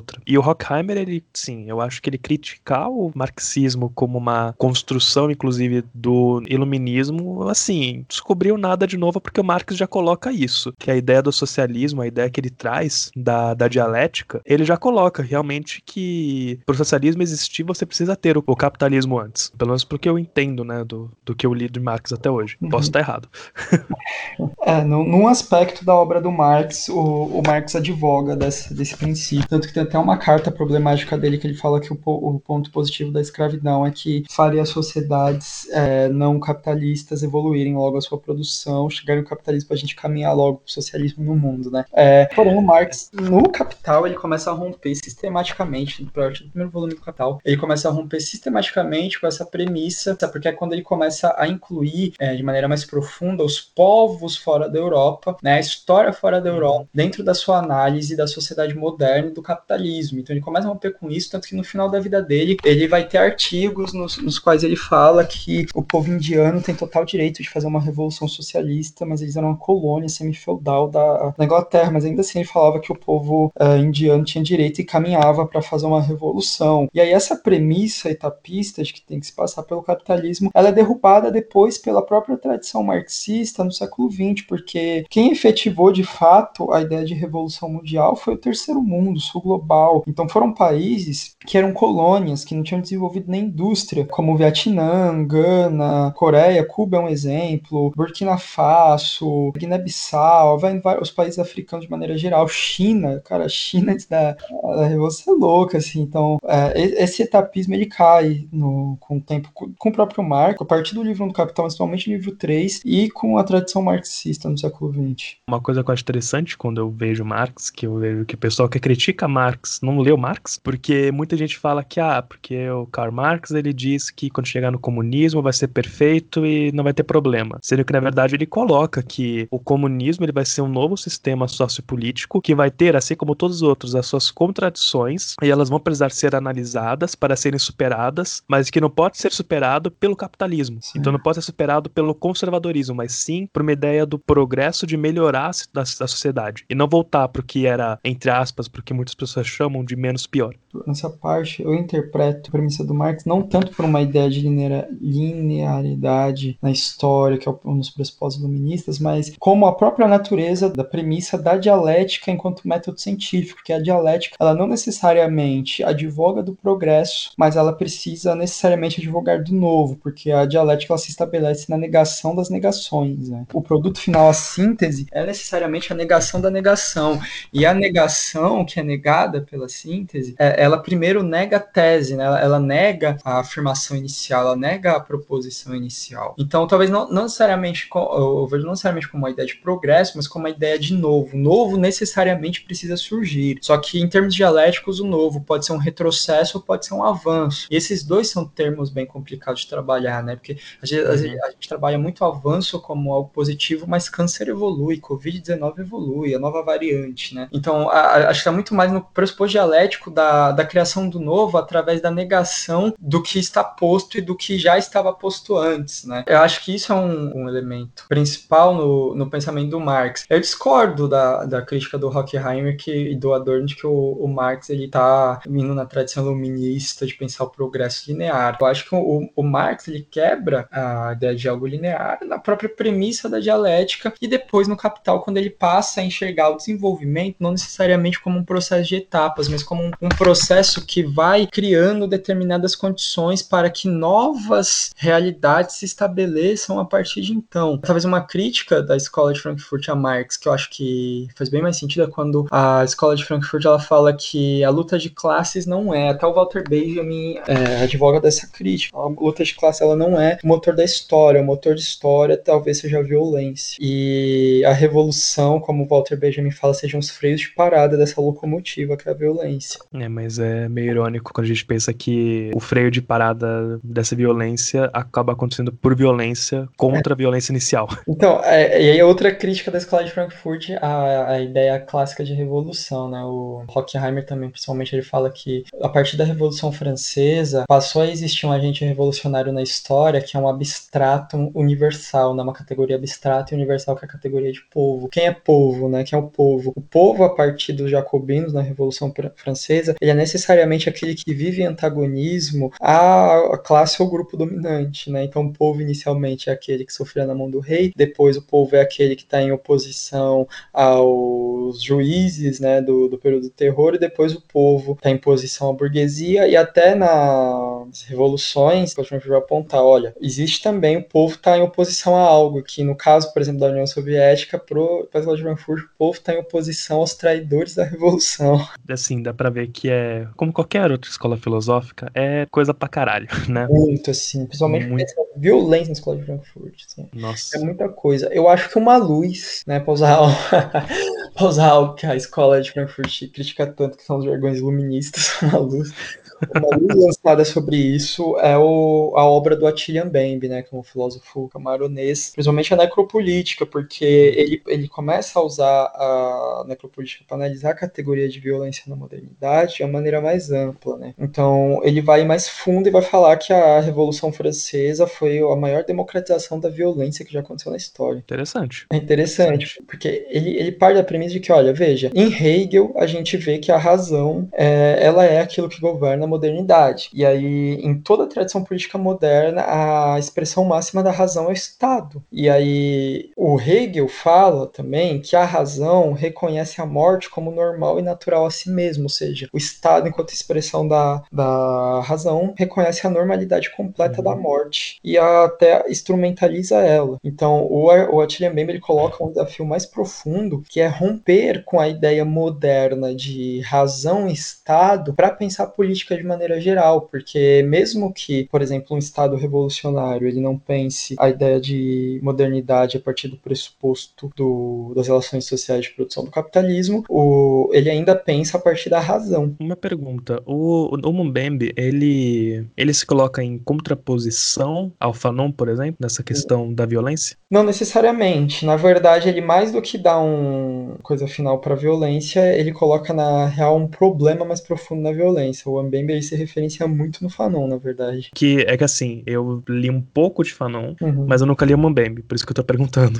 É, o Mbembe coloca um problema maior na revolução, né? na revolução não, na violência. E, e, faz a gente criticar também o sentido do uso da violência, né? Não que seja algo descartável a partir do pensamento do Mbembe, mas é algo que tem que ser pensado de outro jeito, porque se a gente partir dessa premissa da razão no alto do Estado socialista na modernidade, por exemplo, a gente tem vários é, exemplos de estados socialistas que foram estados policiais, por exemplo. Talvez Quimera Vermelho, por exemplo? Não, exatamente, a gente, a gente vai vendo exemplos. O exemplo mais clássico que todo mundo vai usar é o período do stalinismo na União Soviética, no estado policial, mas eh, várias experiências socialistas se converteram em estados policiais. Aí eu acho que o Mbembe ele ajuda a gente a entender esse sentido da violência e da razão e ajuda a gente a problematizar ainda como a gente vai colocar essa violência revolucionária do Fanon. Uhum. Né? A, gente, a gente precisa avançar, acho que ele deixa entender que a gente precisa avançar mais ainda em cima desse debate. Inclusive, você falou sobre o Stalin, eu queria só reforçar, ouça um episódio do 20 e poucos sobre Stalin com Marcelo Bamonte, que eu fiz com a Jana, que tá, ó,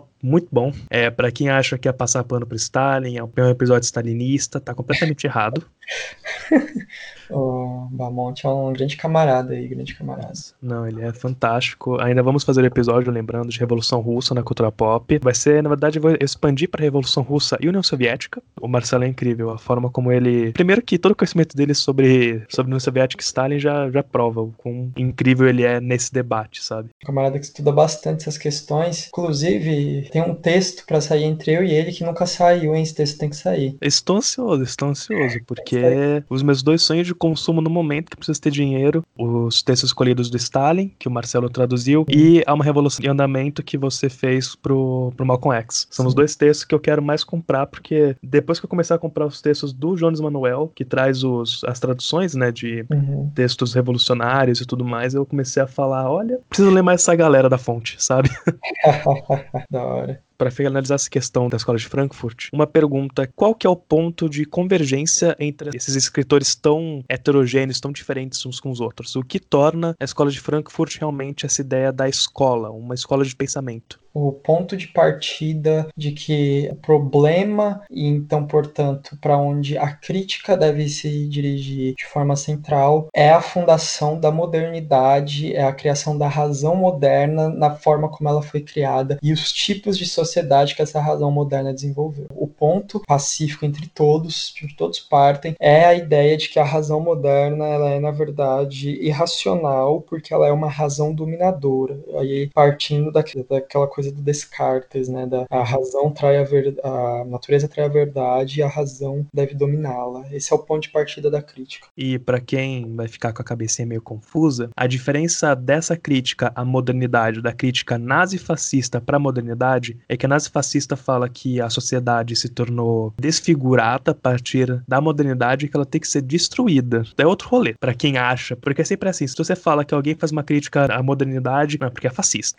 Vamos com calma. Uhum, Inclusive a escola de Frankfurt, ela abre mão, assim, do, do, do, Heidegger muito forte, não que ele tenha feito parte, mas enfim, o Heidegger, apesar de ter sido um filósofo nazista, ele é um filósofo muito importante. É. Então, fica meio que inevitável, mas a, a escola de Frankfurt ela coloca limites bem grandes pro pensamento do Heidegger por ele flertar com essa ideia nazista do passado. E, é, não se enganem, Horkheimer é um dos maiores críticos dos, das premissas do nazismo. Inclusive, o Horkheimer ele assume que o nazismo ele é a revolta irracional do homem comum contra essa razão dominadora e que acaba criando uma outra forma de dominação ainda mais violenta do que a modernidade. É, porque se a gente pegar, vou pegar aqui até uma fala que eu vi do Losurdo é, na TV Boitempo, quando ele discute revisionismo, que ele fala sobre a Segunda Guerra Mundial, o nazifascismo, ele foi a, o ápice do que o liberalismo e do que a direita poderia construir. Tanto pela ideia da, da epítome do capitalismo, a radicalização de to, que eu também falei sobre isso daí no podcast sobre The Boys, que o nazifascismo ele é de direita quando você percebe a radicalização de todas as relações sociais Sim. liberais tá no nazifascismo. É muito interessante que ele, essa fala do Losurdo traz isso, que você comentou até do, do Horkheimer, que Sim. é essa visão de que é uma evolução perversa dessa visão de modernidade, né? Sim, é uma expressão ultra violenta dessa sociedade.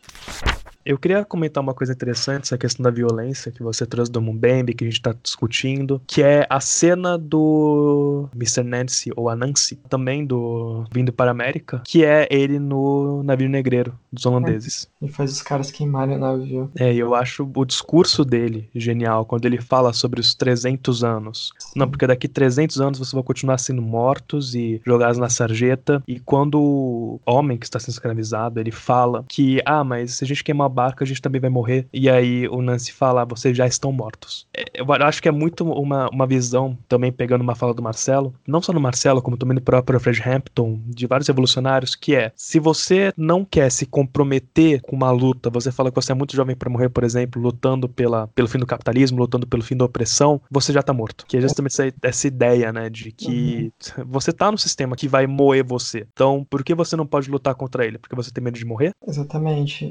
Quando você falou, de imediato me veio três frases na cabeça. Quem não luta já tá morto do Marighella. Se você não está disposto a morrer por ela, então tire a palavra liberdade do seu vocabulário, do Malcolm X. É preferível morrer de pé do que viver de joelhos. Essa frase foi dita por inúmeros membros do Partido das Panteras Negras. Né? E o discurso do Anansi ele vai muito nesse sentido. E o, o discurso do Anansi ele pode ser visto também como um contraponto radical ao projeto moderno do Deus mercado, né? Porque o, o que o Anand está falando aí está dialogando exatamente com destruir a sociedade, né? superar a sociedade que criou os deuses americanos. A, a sociedade que transformou pessoas em mercadorias e criou deuses que são as próprias mercadorias, né? Então, ele está falando ali diretamente é, de um sentido para a vida que, que se radicalizou e saiu um pouco do aspecto do deus aranha e entrou no aspecto de buscar um outro sentido na vida que também está associado a viver com dignidade. Esse diálogo é fantástico, assim, essa série ela é uma, uma teia de complexidades em cada cena, cara.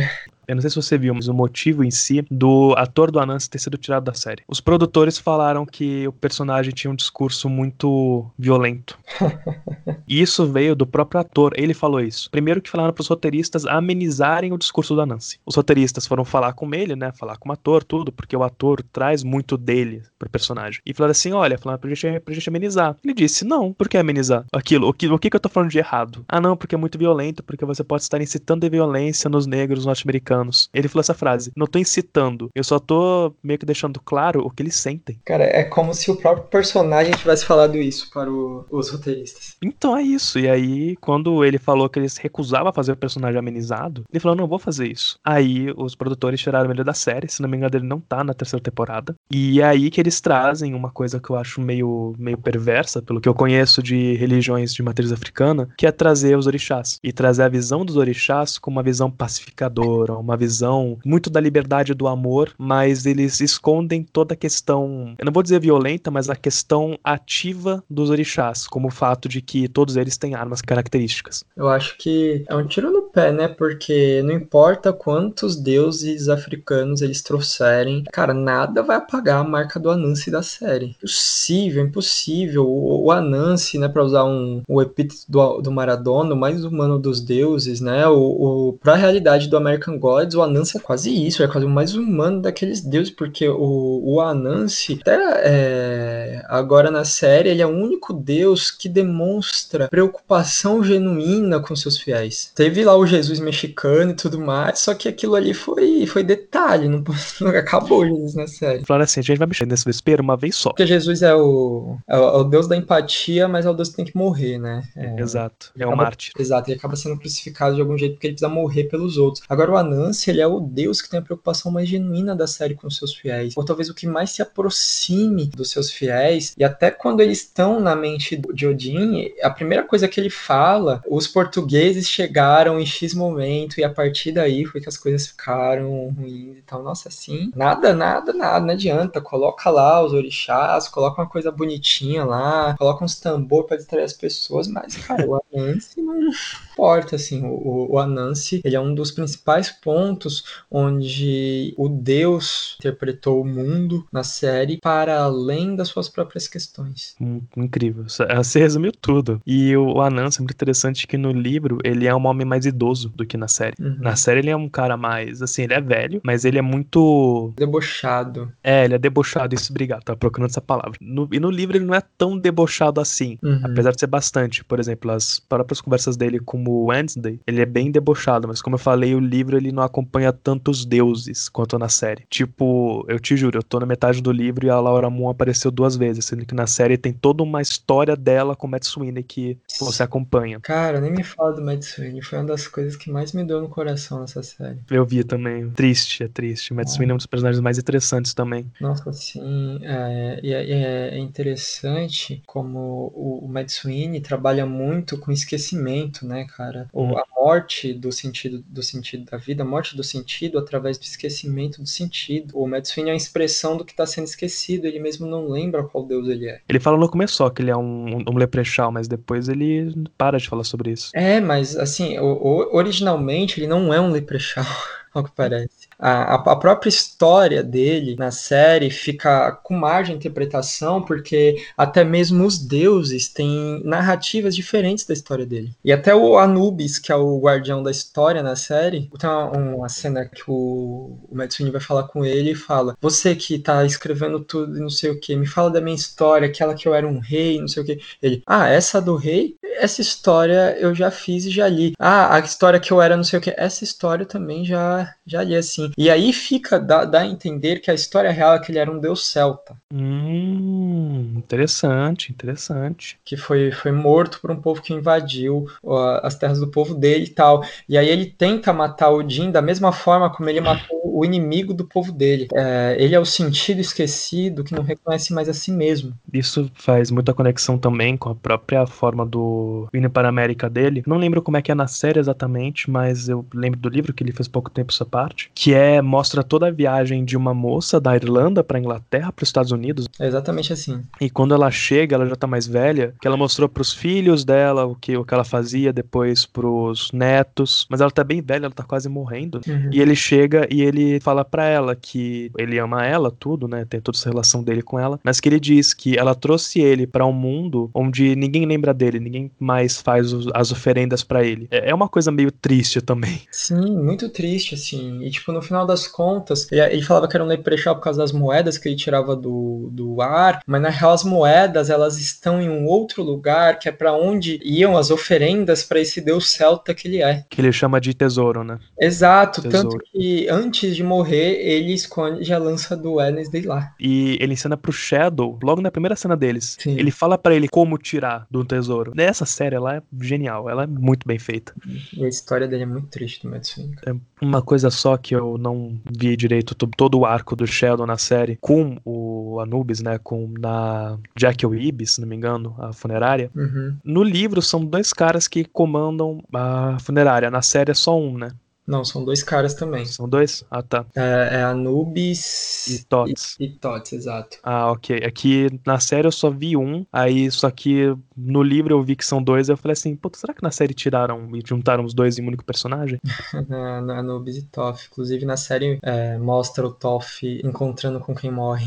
É logo no começo. Sim, mas eles encontrando com a Laura Moore. Sim, é incrível. É muito interessante também essa questão dos dois, né? Que tem uma fala do, do Tot, se não me engano, que ele diz sobre o que aconteceu com os deuses egípcios. Que ele fala sobre ele e o Anubis, que ainda estão vivos, por causa da questão toda com a história, a escrita, a inteligência do Toph e a parte da morte do Anubis, que é praticamente padrão. Mas eles comentam que a Bastet, que, que é a deusa gato, perdeu muito poder dela a ponto dela virar um gato de fato, tanto que ela é um gato que fica lá na funerária. E eles comentam uma coisa bem interessante que o Seth, ele saiu para poder ver a América e que ele chegou a mandar durante algum tempo alguns, alguns postais para eles e que o último foi, foi em 1920 e o Horus ele deixa no ar, que ele fala que ah, o Horus ele, sabe, ele fica meio tipo abalado. É bem interessante também essa ideia do, do esquecimento, que eles falaram tipo, ah, de todo o panteão de deuses egípcios que vieram para cá, eles disseram de todas as uh, redes de comércio do Egito para América, eles colocam isso que eles são muito mais antigos do que, que o Shadow pensa. Inclusive, esse negócio deixa eu entender que pode existir uma possível aparição de Horus na série que eu espero muito que aconteça. Sim, nossa, demais, demais.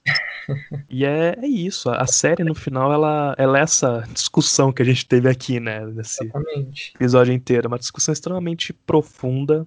É o que eu falei. A Amazon, ela não tem uma produção tão industrial quanto a Netflix, mas os produtos que ela traz geralmente têm uma qualidade fantástica.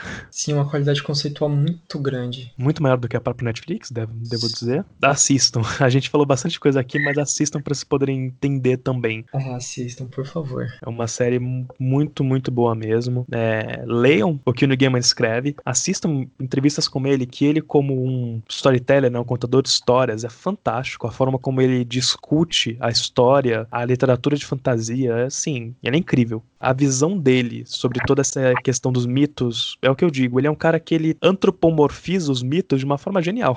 Exatamente. E com uma interpretação profunda com a realidade, assim. Ele falou que ele tem uma ideia de uma história que conecte o passado longínquo com o passado recente e com o presente. Mas eu preciso saber quem que vai falar essa história e por que ele vai falar essa história. Então ele traz essa questão de por que, como, de que forma eu vou contar. Não, fantástico, assim, eu tô esperando assim uma coisa que vai sugar minha vida igual essa série está sugando, sabe? Ó, Nada menos. vai ter Sandman na Netflix no final desse ano, se não me engano. Sandman é outro que eu acho que você vai curtir. Vou, vou assistir. Eu vou, eu vou deixar anotado, vou apresentar no comitê de discussão. Apresente, é aquilo. Primeiro, Good Omens, que é uma série que já acabou, inclusive, né? Ela tem só uma temporada. E Sandman, que vai ser mais pro fim do ano, que é bem interessante também. Demorou. Muito obrigado pelas dicas. Nada, é, assim, eu vivo pra poder compartilhar o que o Neil Gaiman faz, porque ele é foda. É, ele- ele poderia estar num panteão de filósofos da contemporaneidade, cara. Total, total. Nossa, incrível, incrível. É isso, ele é um cara que, sério, a entrevista dele e você fala, mano, essa pessoa é incrível, é genial. É o tipo de pessoa que, que um dia a série Alienígenas do Passado vai estudar o cérebro no futuro e vai falar que ele tinha uma conexão estranha aí com aliens.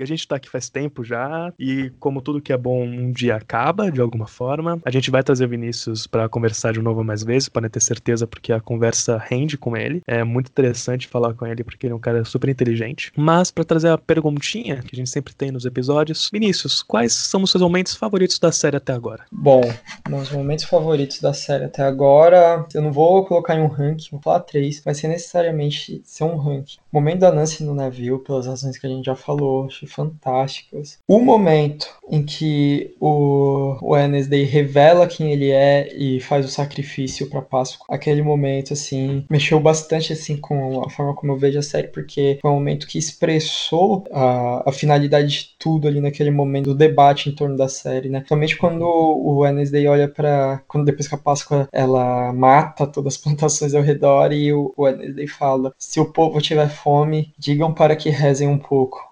assim, foi, foi uma Foda. coisa, assim, o, o sentido, a finalidade do ser, a finalidade de ter o sentido, né? Nesse caso, a finalidade de ter o sentido é comer. Todas as nossas necessidades com sentido, assim, acho que a série apontou muito a crítica central. E se eu fosse eleger mais um momento, assim, da série, é difícil pensar em tantos e tantos e tantos, porém, um momento que eu acho que foi um, um momento que também dialogou muito com a ideia de memória, a ideia de esquecimento, quando a Zoraya toma um tiro. Nossa, sim. E ela morre. E aí o, Shadow, o, o Shadow fica, mas ela vai voltar, não vai? Não, não vai. Por quê? Porque ninguém acredita mais nela. Do Chernobog fala isso. É, nossa, cara, aquela, aquela hora ali, um, um dos ápices ali para mim conceituais também, porque é aquelas, né? A morte do sentido é o esquecimento da razão. É o esquecimento da razão do sentido, da razão das coisas, né? E, e a morte da Zoraya representou, né? A morte do sentido naquele momento. Acho fantástico. São três momentos realmente incríveis. Eu vou ficar com o do navio também, justamente por tudo que a gente falou. Eu acho uh, o Anansi, se não o melhor, mas um dos melhores personagens da série. Sem dúvidas. O primeiro momento que me deixou realmente chocado e. Nem, nem chocado, mas extasiado pela perfeição visual da série, que é realmente o um momento onde o Tecnoboy ele manda lincharem o, o Shadow. Porque eu acho que isso mostra bastante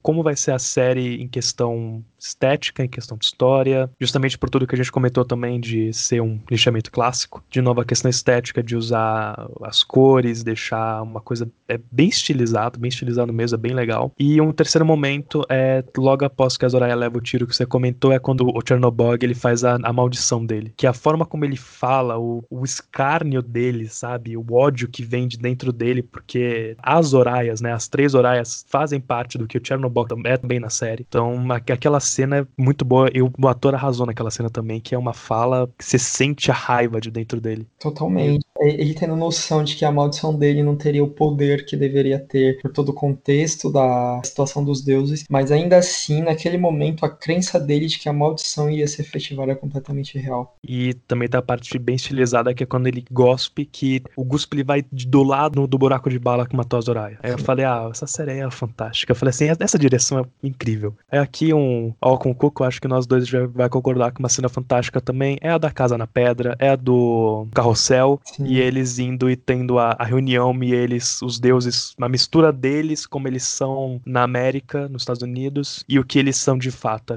fantástico também fantástico demais, nossa. Acho que ali é o ponto pacífico da coisa.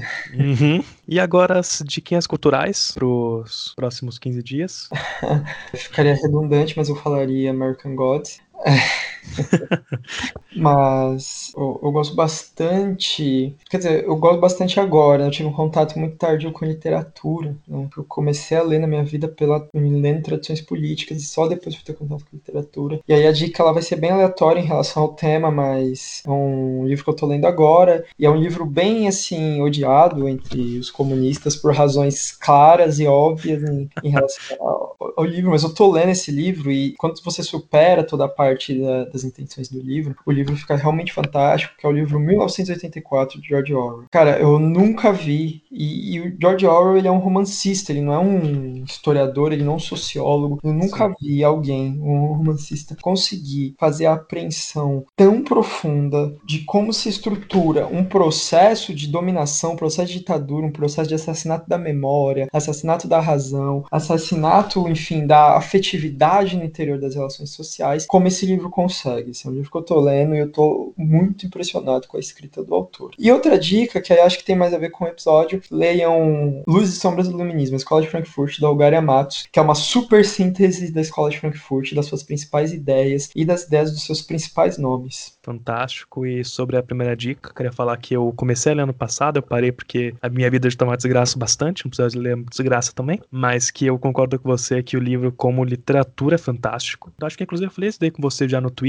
uma vez, que eu gosto do livro, da ideia do livro, mas eu não gosto dos fãs do livro que tratam ele como se fosse um estudo sociológico. Sim, é, isso faz muito sentido. É, que é aquilo, tipo, o livro é legal, tanto esse quanto Revolução dos Bichos, que eu também tá na minha lista para eu ler. Eu realmente acredito que seja legal, uhum. só que, de novo, não é estudo sociológico. Sim. É, e também uma outra coisa é que nós estamos em guerra com a Eurásia. Nós sempre estivemos em guerra com a Eurásia. Que isso faz total conexão com o que a gente viu esses dias como o presidente falando que nunca defendeu a medicação sem, ah, sem comprovação científica. Parecendo de máscara. Ah, é só o Lula aparecer e fazer um discursinho que o cara já começa a trabalhar, né? Incrível. tá dormindo mais. E a segunda dica, eu também recomendo que todo mundo leia. Eu não li porque eu vou ler, que Escola de Frankfurt é muito interessante para todo mundo que estuda basicamente em indústria cultural, por causa do Adorno, Sim. mas também estuda toda a questão política e filosofia política. Sim. Deu para ver nessa aula que Vinícius deu nesse podcast, né? E as minhas dicas, já que a gente tá falando de Game, eu já passei, eu vou passar a série do Sandman, que é muito assustadora no começo, porque as versões que tem dela de luxo são muito caras, é 300 reais pra cima, mas ela foi relançada ano passado nos Estados Unidos e tá chegando, na verdade foi em 2019 nos Estados Unidos e tá começando a chegar no Brasil desde o ano passado, que é a edição especial de 30 anos, que compila toda a saga do, do Sandman que, que o Neil escreveu em 12 edições, e assim, o preço, ele é bom, pelo menos até o, a nona edição, que a nona edição eles meteram a faca lá para uns 80 reais, mas do primeiro ao oitavo, tendo em estoque, obviamente, eles são 30 reais cada um, capa cartão, muito bom, é uma leitura fantástica, porque traz tudo que, aquilo que a gente falou do New Gaiman, e a minha outra dica é uma série animada que eu peguei para reassistir esses dias, que é Avatar, a Lenda de Aang. Muito bom. Tem na Netflix, é simplesmente maravilhosa. Eu vou fazer conteúdo sobre, é só que eu estou me aprofundando no universo de Avatar, eu estou indo nos quadrinhos agora, vou ler os livros, mas assistam que é fantástico, trata sobre imperialismo, muito uma questão espiritual, né? Trata muito sobre o que você deve fazer em relação a amor e dever. É fantástico. Eu vou até deixar aqui as duas já, que é a Lenda de Aang e a Lenda de Korra, que Korra trata de temas um pouquinho mais políticos, mesmo com seus problemas, mas trata e assistam que é fantástico. As duas séries são maravilhosas, vale muito a pena o tempo de vocês. Cara, na, na sua segunda dica, eu que você falou sobre dever e amor tudo mais, eu lembrei de uma das cenas mais impactantes que eu assisti há pouco tempo, mas que a nação mundial, a galáxia, assistiu há muito tempo, que é a frase O amor é a morte do dever, de Jon Snow. Ah, a gente vai deixar aqui uma, uma extra de nós dois, que a gente falou no começo, só para fechar o ciclo. Game of Thrones também, assistam. Ah, mas a oitava temporada é ruim. Não vou negar que é, mas vale muito a pena todo o caminho e o final é bom sim. O ponto B é bom. É, eu acho o final muito bom e eu não necessariamente acho a oitava temporada ruim. Na verdade, eu não acho. Eu acho que ela, ela se descola um pouco de algumas coisas do resto da série toda, mas eu não acho necessariamente ruim, não. Dadas as dicas culturais, respondida a perguntinha da quinzena, queria agradecer ao Vinícius por ter sido meu convite. Eu falei para ele essa ideia do podcast faz um tempo já, a gente conseguiu gravar hoje, ficou fantástico, eu com certeza vou trazer ele mais vezes. Eu respeito muito o trabalho dele no podcast dele, eu conheci ele pelo podcast da Jana, no episódio da, da América Latina, que também é incrível, e eu fico muito feliz que a internet e esses meios digitais tenham conseguido conectar com uma pessoa tão inteligente que agregue tanta discussão quanto ele. Então, muito obrigado, Vinícius. Acabou de ter uma oferenda para o binário aqui nesse momento.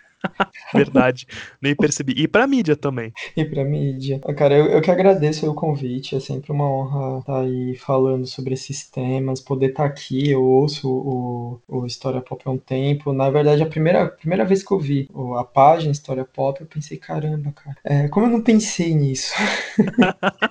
coisa fantástica, assim, porque eu não pensei nisso, coisa fantástica, meu Deus. É, eu sou um, um dos, uma das grandes pessoas que mantém uma boa parte do pulmão é, respirando através da cultura pop. Então, isso aqui, esse trabalho que você faz aqui para mim é incrível. Então, é uma honra estar tá aqui. É, adorei aí a conversa, adorei falar sobre American Gods. Como eu falei para vocês, a minha companheira não gosta. Nós estamos em tempo de pandemia, então eu não vejo tantas pessoas para falar sobre a série, só com ela.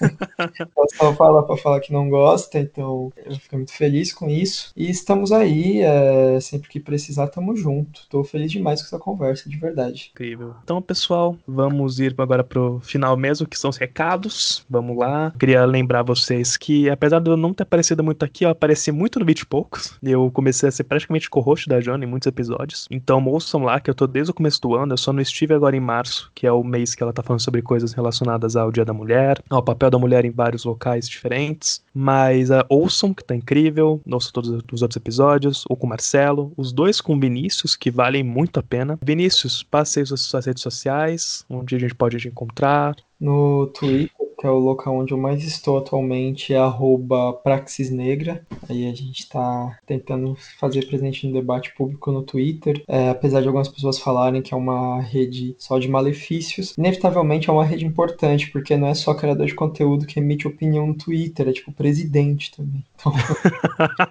ministro, assim, general, então assim, né? Não é um local tão, tão desqualificado, a gente tem que estar tá lá. No Instagram, arroba negraprax, ao contrário, porque no Instagram Já tinha um.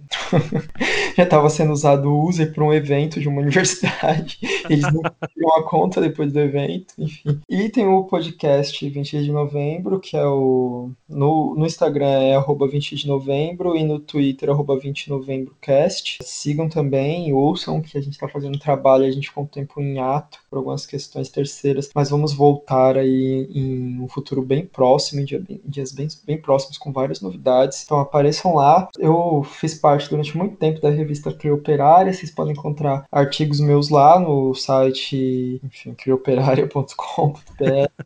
e vocês podem encontrar textos meus também no Lavra Palavra, que é a editora por onde é, nós lançamos o livro de Discursos do com Lá também tem um blog, tem textos lá sobre temas correlatos ao do livro. E também eu tenho um texto publicado, artigo publicado no blog de divulgação científica e história, que é o Taverna do Block, que é um, um site aí de companheiros aí que eu tenho de longa data da universidade. Eu publiquei um texto ou outro lá e no futuro próximo farei de novo. Muito bom. Inclusive, se não me engano, seu último texto na Clioperária não foi sobre o amarelo do homicida? Foi, foi sobre o amarelo do homicida. Então, leiam que tá muito bom. É, eu vou utilizar o texto do Vinícius também como base para um post que eu farei sobre racismo e o amarelo. Nossa. É, é, assim, cara, tudo que você já passou sobre a questão de racismo no Brasil, eu, eu tô juntando para ler. Então, eu, eu peguei Fanon, eu peguei Clóvis Moura, vou pegar seu texto. O podcast dele é incrível. Lembrando, gente, tem muito podcast fuleira sobre história, sobre história política, no caso, mas muitos incríveis que vocês podem seguir e que estão voltando agora, depois de um longo hiato, como o próprio 20 de novembro. Tem o Storycast, que tá voltando com, essa, com a sua segunda temporada. O primeiro episódio que eles lançaram, inclusive, que é sobre revisionismo e negacionismo histórico, tá bem legal. E logo, logo também, se não me engano, vai voltar o